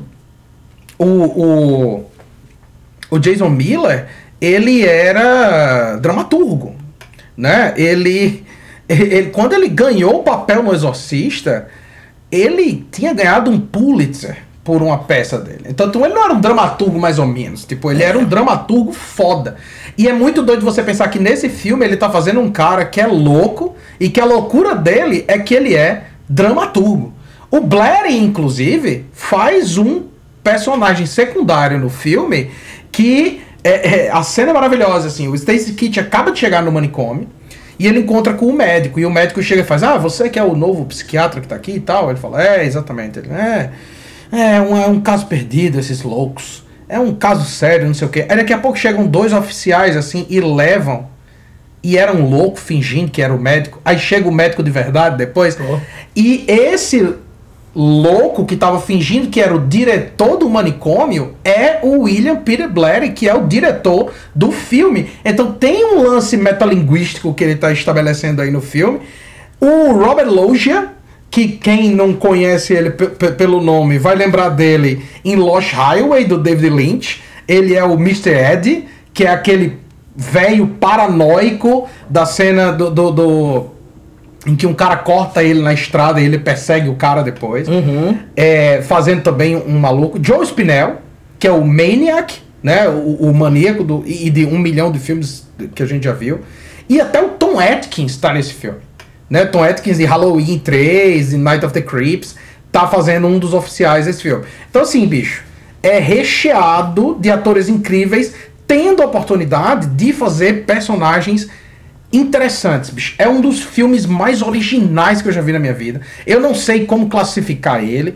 Não é um filme de terror puramente, não é um drama puramente, não é uma comédia puramente. É um filme que realmente só um literato poderia criar, porque é claramente um filme de um cara que pensou que o cinema era uma possibilidade a mais de construção metafórica. O filme é incrível, estranho, tenso e pouquíssimo comentado, especialmente para um, um, um cara como o William Peter Blatty, que é um Sim. cara famoso, tipo, é, é um cara reconhecido. Esse filme aqui me- meio que é um filme que ele faz é, a sombra do Exorcista. Tipo, dão a ele a oportunidade dele dirigir um filme e ele diz, rapaz, sabe o que, é que eu vou fazer? Eu vou queimar essa carta nessa loucura aqui. Não, e, o- e o bicho já era rico antes do Exorcista. Uhum. Tipo, o, o- o livro foi um sucesso comercial tremendo, até porque é, é, ele fazia muita coisa baseada em, supostamente, né? Também não vou entrar nesse Uhum. mérito, é, eventos reais que ele pesquisava, etc. E tem um lance que você falou aí, que eu achei muito interessante, pô. Porque é, quando a gente pensa comicidade e humorismo. Sim. O, o, a gente tem três grandes autores que falam sobre isso, né? Tipo, os fundadores. O, o Freud tem um livro chamado Os Xistes e Sua Relação com o Inconsciente. O Henri Bergson, ele tem é, O Riso. E o Pirandello, pô, que, porra, um dos grandes é, dramaturgos do século XX, ele escreveu também um, um texto sobre... Um, um dos poucos textos teóricos que ele tem sobre isso. E ele fala um negócio que é incrível. Isso aí que você falou, do astronauta. Não é cômico. Sim. É humorístico. Por quê? O, o óbvio que ele usa um exemplo assim, meio. O, que a gente vê hoje como meio machista, etc. E tal. Uhum. Mas ele fala assim: ele diz, olha, você vê uma mulher idosa na rua, pintada, maquiada, como se fosse uma mulher mais jovem. Uhum. Isso é cômico. Você pode olhar e dizer assim, um pouco engraçado. Uma pessoa mais velha, né? Tentando se passar, né? Tentando se passar. Só que assim, quando você sabe, por exemplo, que ela a- uma viúva, ela tá casada com um cara mais jovem e que ela, enfim, tá tentando simular. Isso não é cômico. Isso é humorístico. E o que é que ele quer dizer com isso, no fim das contas? Que o humor, quando levado a essa última consequência, é trágico. E no fim das contas é isso. Isso não é cômico. Sim. isso é humorístico. né? Isso é trágico. Você olha assim e diz, não, pô, isso é, gente. isso é- e, e, e mais, achei fantástico. Quero muito ver esse filme. Você fala assim, essa imagem do, do Cristo crucificado Uhum. na, Na na lua. lua. Cara, é uma imagem que é literária. Sim. Na verdade, depois que você me falou isso aí, tudo que eu vi depois vai ser decepcionante. Uhum. Porque é justamente isso. Tipo, é, é um. Pô, tá, tá aí. Eu sou muito. muito. Tão muito pra trás com quem escreve e. Dirige. Dirige porque assim, a gente teve muitos traumas. Uhum, uhum. O Stephen King que eu, que eu. Stephen King, exatamente. Ma- Mas tem, tem os caras que conseguem fazer. O, o, o cara que eu sou muito, muito fã mesmo, né? O Cliff Barker mesmo. Os caras fe, fez umas coisas foda, pô. Sim. Sabe, fez umas coisas foda. O Hellraiser mesmo dele é uma coisa sensacional. O cara conseguiu transportar isso. E, é- e é sempre incrível. Não só isso, mas também quando esses caras que são cineastas por definição escrevem um livro. Sim. Sabe, o Herzog mesmo tem um livro, sabe, que eu quero ler. O, o Tarkovsky tem um livro, sabe, sobre cinema. Cronenberg também escreveu romance, né? Isso, escrever um romance. É muito interessante você pensar aí, sabe, é- essas relações que existem. E, novamente, entendo perfeitamente porque isso é um grande fracasso. Uhum, ninguém nunca ouviu uhum. falar desse negócio. Ótima exumação.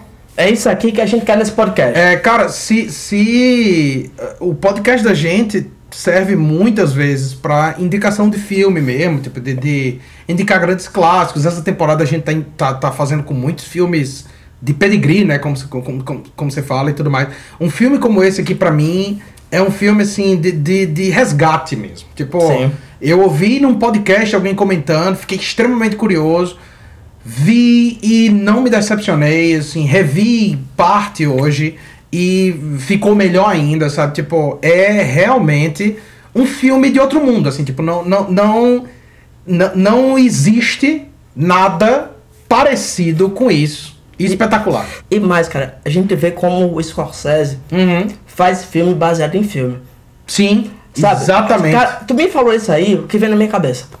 Ilha do Medo. Uhum. É isso, sabe? O cara pega uma coisa e transforma em outra. E é, nos, nos últimos dois episódios a gente tem falado desses filmes e é um negócio em que funciona até pra mim, pô. Uhum. Sabe? De indicação, eu já falei que vi lá o When, When Evil Lurks, sabe? Muito foda, pô, muito foda. Quero muito ver esse filme aí. Já tinha ouvido falar dessa loucura, ô, ô Rodrigão? Cara, eu tinha visto, eu revi os Exorcistas antes de, de assistir essa bomba que saiu esse ano. E aí. Você viu, Rodrigo? Eu vi. É, é muito ruim. E, e acabei me deparando com esse, com esse filme como sendo uma, uma trilogia temática né, do, do William Peter Blatty com o Exorcista, a nona configuração e o. Caramba, como é que chama o, que é, o- virou Exorcista 3? O. Dominion. E aí eu fiquei, falei, pô, quero, quero ver, gosto do- dos dois, né? Esse eu não vi ainda, mas eu não tinha. Vi e acabei esquecendo. Agora eu tô vendo aqui as imagens, já botei pra alugar, né? Pra eu assistir no fim de semana. Então é isso, concluímos nosso top 10. Isso. Top 10 de indicações. Gostaria agora que os dois curadores, que não são curandeiros, fizessem suas menções honrosas ou horrorosas. Rodrigo, por favor, sua primeira indicação de um filme que não entrou na sua lista, mas que você considera uma descoberta interessante para o ano e que pode indicar para os nossos ouvintes. Eu sempre vi esse filme na, na locadora e nunca peguei pra assistir, né? Que chama CHUD. C-H-U-D, né? Abreviação de criaturas. Blá, blá, blá, não lembro o que significa, mas é uma abreviatura. E é, Criaturas humanoides falando alguma coisa. É, é, é, criaturas humanoides, eu não lembro o resto. Mas é, é um filme. Ele não é um filme bom, mas ele é um filme interessante porque ele usa o monstro e, e toda a, a logística né, que gera esse monstro, todos os problemas que ele cria para falar do, do governo, da burocracia e dos problemas sociais de Nova York ali dos anos 80 de uma forma bem curiosa. Então, recomendo. Foda. Perfeito. Agora você, Joaquim. Cara, no começo do ano eu botei em conta um filme que estava na minha, na minha lista de ver fazia muito tempo, que é o primeiro filme dirigido pelo Champagne, chamado The Indian Runner, de 1991. É... Esse Índia é indiano? É, não, é, é Ou é o indígena É norte-americano? o indígena norte-americano, né? O Indian Runner. É um drama sobre dois irmãos vividos pelo David Morse, que, que se você já viu algum filme que tem um capanga triste, é o David Morse. Capanga triste. Rapaz, é, Capanga triste, pô, é um título romance. capanga triste. A, a longa noite do Capanga, Capanga triste. E o Viggo Mortensen, que nunca erra, né? Pelo amor de Deus, o Viggo Mortensen é um gênio.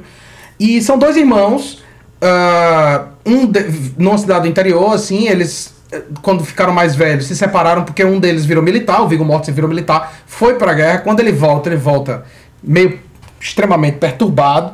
E o David Morse, não, ele é o xerife da cidade. É a relação desses dois irmãos. E tem duas atuações, a lenda deles dois, né, que são sempre incríveis, tá? Mas tem duas atuações interessantíssimas no filme. O Dennis Hopper tá no filme fazendo um bartender e o Hopper não, não tem como errar com o Dennis Hopper, certo? E o Charles Bronson tá provavelmente no único filme em que ele não tá fazendo um badass, porque ele faz o pai dos dois. É o Bronson já no fim da carreira, é um dos últimos filmes que ele fez. Eu acho que é o último filme é, é, para cinema mesmo do Bronson. Depois ele fez uns filmes pra TV, mas eu acho que é o último filme pra cinema do Bronson. E ele tem uma cena, velho, tipo no, no, no- meio do filme que eu chorei, velho. Tipo, é tocante o quanto você vê. O, o Champagne conseguiu fazer com que o Charles Bronson relembrasse que ele era um ator. Que ele não era só o Charles Bronson e tal. Puxa filme, assim, foda pra caralho. Quem, quem gosta de, daqueles é, é, Dark Americana, sabe? Tipo, é, é o canal. Indian Run é o primeiro filme do Champagne. Não, o Champagne é um cara foda, né? Rapaz, o homem é, Esse ano eu vi vários filmes que ele dirigiu. Esse é o primeiro, e assim.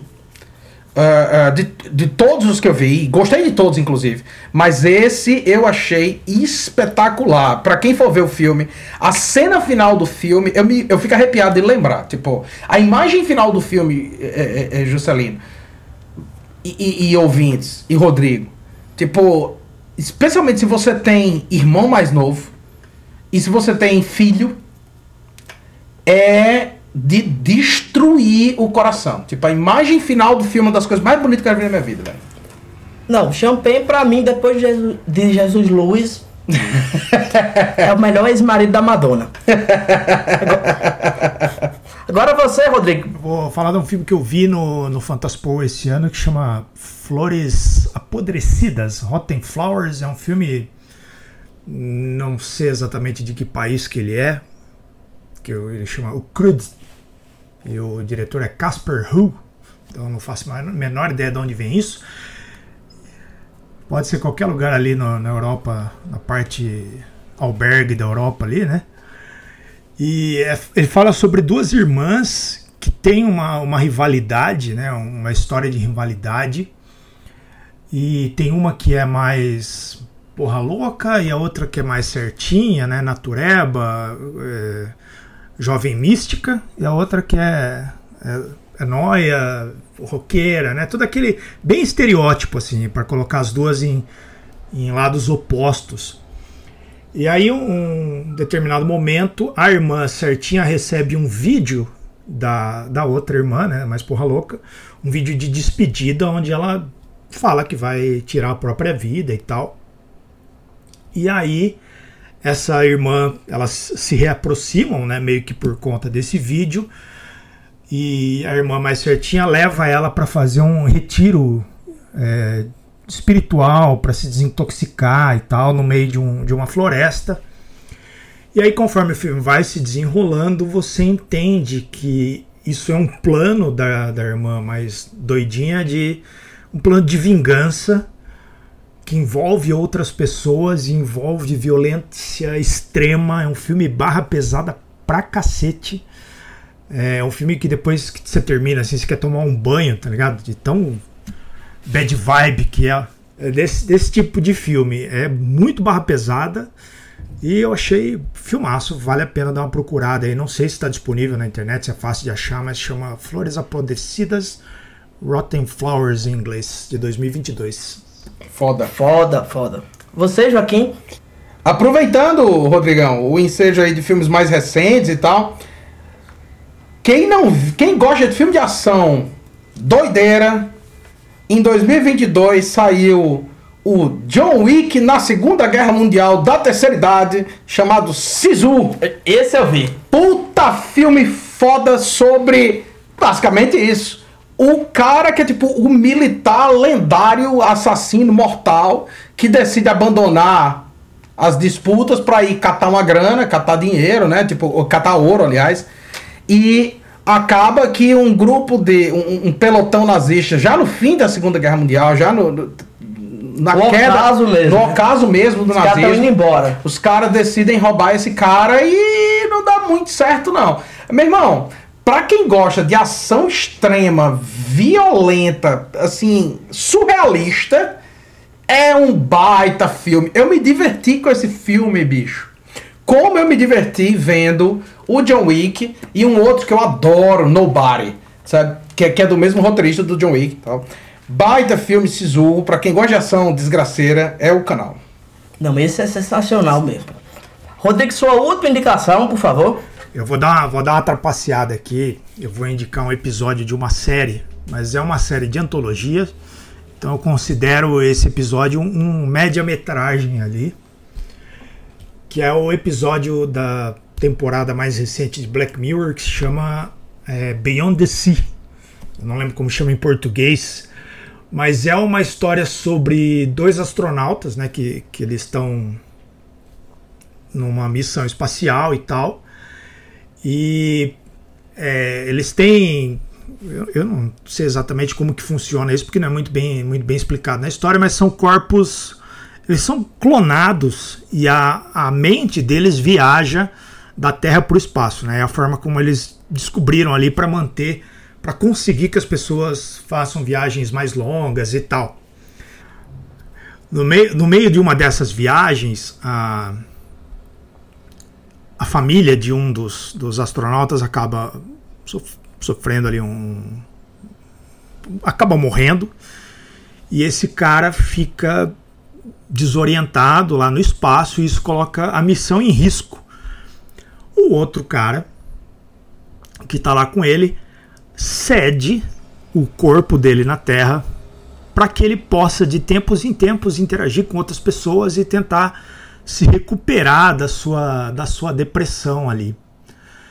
E aí isso vai acabar acarretando um, um conflito entre eles ali e termina de uma forma, meus amigos, que é assim, destruidora.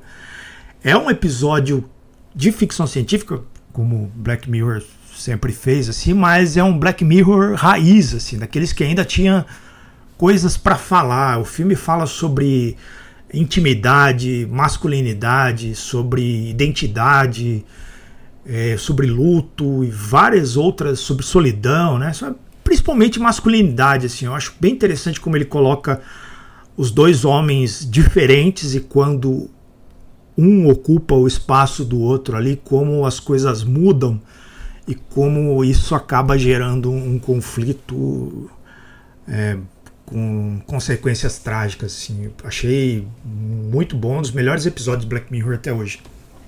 Nossa, isso é muito Black Mirror. Nunca pensei que Black Mirror ia aparecer Ia aqui. ser muito Black Mirror. Agora, Joaquim, sua última menção honrosa, é isso? Menção honrosa, exatamente. Rapaz, é... 2023 foi um ano, não necessariamente o melhor dos anos para filme de terror, mas foi um ano com filmes muito interessantes.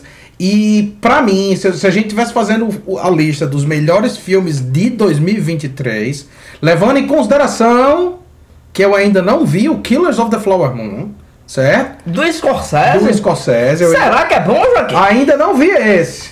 Será? Tendo não visto, eu posso apostar que é o melhor do ano. Mas, levando em conta que eu não vi. Do Scorsese?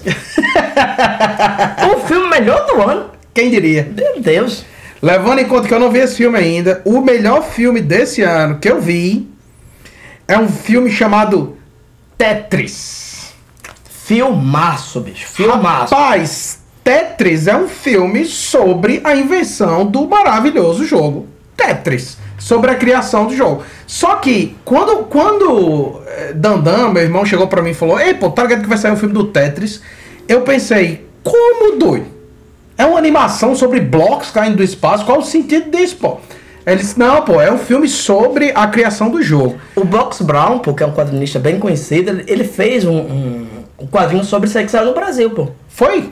Ele já fez quadrinho sobre Teto, já fez quadrinho sobre André the Giant, aquele lutador Uhum. de, de luta livre que era, Sim. como o nome já diz, Gigante. um gigante. Ele, sobre é, cannabis, ele faz sobre tudo. Saiu agora o efeito He-Man, né? Sobre os- o lance dos bonecos e dos desenhos animados e como eles usavam um para vender o outro. Isso. Pode crer. Cara, Tetris é um thriller de espionagem na, na- durante a Guerra Fria no processo de criação desse jogo. As atuações, eh, o, o, o Taron, Ego, é, é, Taron Egerton, que é o protagonista do filme, tá assim voando. O filme é tenso, engraçado, visualmente engajante. Tem momentos em que eles misturam a, a- a linguagem visual, que é muito fria, né? Afinal de contas, tipo, é muito. É, é tudo muito marrom ou cinza do filme. E aí, de repente, vem uns splash assim de, de pixel art. Lindo, magnífico, a trilha sonora é foda, a história no coração do negócio é fantástica. A, a construção narrativa como thriller de espionagem é genial, sabe? Tipo, eu vi algumas pessoas que tentaram é, é, relativizar politicamente o filme. Eu acho, bicho, que um filme como esse, se a pessoa, a pessoa que assistiu um filme como esse e ela não achou um filme, um, um thriller foda, ela tá redondamente equivocada. Tipo, eu não, eu não consigo aceitar que uma pessoa assista um filme como esse e venha pra mim depois dizer. É, mas é foda, né? Porque é a perspectiva dos norte-americanos. Meu amigo, o filme não é sobre isso, não, bicho. Tipo, Não, o pô, filme é, é so- outra coisa, pô. É sobre a perspectiva dos indianos, pô. Pelo amor de Deus. É, como teve um camarada que eu vi chegou pra mim e falou assim: Eu vi o Mad Max Fury Road, mas eu não achei feminista o suficiente. Eu digo, rapaz, é essa a sua medida mesmo pra Mad Max Fury Road? Tá bom então, irmãozinho. Então, bicho, Tetris é. é, é- Não, e mesmo se fosse.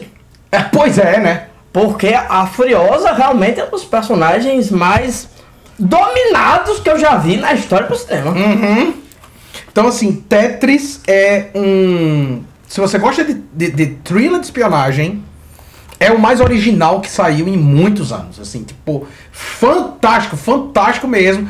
Cômico, bonito, interessante, é, engajante. E, e uma vez que o filme começa, meu irmão, você não desliga mais. Tem duas horas e você não desliga do filme em nenhum momento. Fiquei surpreso que alguém conseguisse criar uma história tão interessante. Criar não, né? Porque é baseado no, no- Em fatos. em fatos.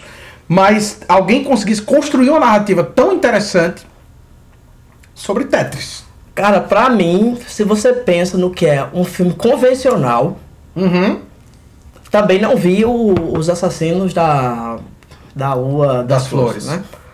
Mas pra mim, dos filmes que eu vi, um filme convencional Uhum. é o melhor filme do ano. Cara, espetacular. Um filme convencional, inclusive eu não, não entendo porque que esse filme não não Estourou. não sei. Uhum. Mas é um filme que daqui a, a 20 anos a gente, a gente vai falar sobre ele. É, é. É um cult movie. Tipo, nasceu pra ser Sim. culto mesmo, assim. Sensacional. Esse, Tu assistiu essa esse aí- desgraça, Rodrigo? Não vi ainda. Eu vi quando saiu a galera comentando e tal, mas eu, eu confesso que vocês vão se decepcionar, mas eu tenho um pouco de preguiça sobre esses filmes de da Guerra Fria hoje em dia, mas você me convenceu a assisti-lo. Não, Cara, eu mas é- é- é- eu, eu entendo demais, sabe, Rodrigo? É, essa é a questão, cara. Eu também não sou muito afeito a, a filmes te- teoricamente dessa natureza, não. Mas o filme é infinitamente mais que isso, sabe, cara? Tipo, essa parte é o subtexto, tipo, é o, é o setting Ca- do filme. Cara, tem aquele filme, é Tinker Tailor Soldier Spy, que Uhum. saiu um tempo atrás.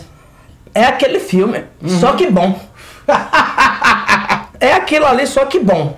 Sabe? Funciona, filme sensacional. Então é isso, meus queridos. É, voltamos quando? Fevereiro. Agora, depois desses dois episódios curtos, Uhum. sabe, sóbrios. A gente vai tirar nossas, me- nossas merecidas férias e voltamos em fevereiro com. Qual filme, Joaquim? Próximo filme da nossa lista: Cruising, do William Friedkin. Perfeito. Rodrigo, mais uma vez, muito obrigado pela sua participação. Você.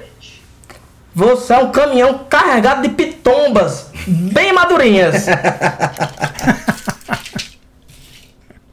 Agradeço o elogio, agradeço o convite. É, chamo aí a todos os ouvintes do seu podcast a dar uma passada lá no Abominável. Vocês vão se divertir ou não. Ah, não, todo mundo que escuta aqui escuta lá também. Com certeza, com certeza. É obrigatório. E ano que vem, se precisar, estamos aí. Já vou montar minha listinha. Se precisar, não. Você já está. Você já está convidado. Vá já fazer. virou uma tradição. Como diria Paulo Coelho, já aconteceu duas vezes. Tem que acontecer a terceira. Então é isso, meus queridos. Muito obrigado. E nos vemos daqui a sei lá quanto tempo para mais um Selvagem Podcast.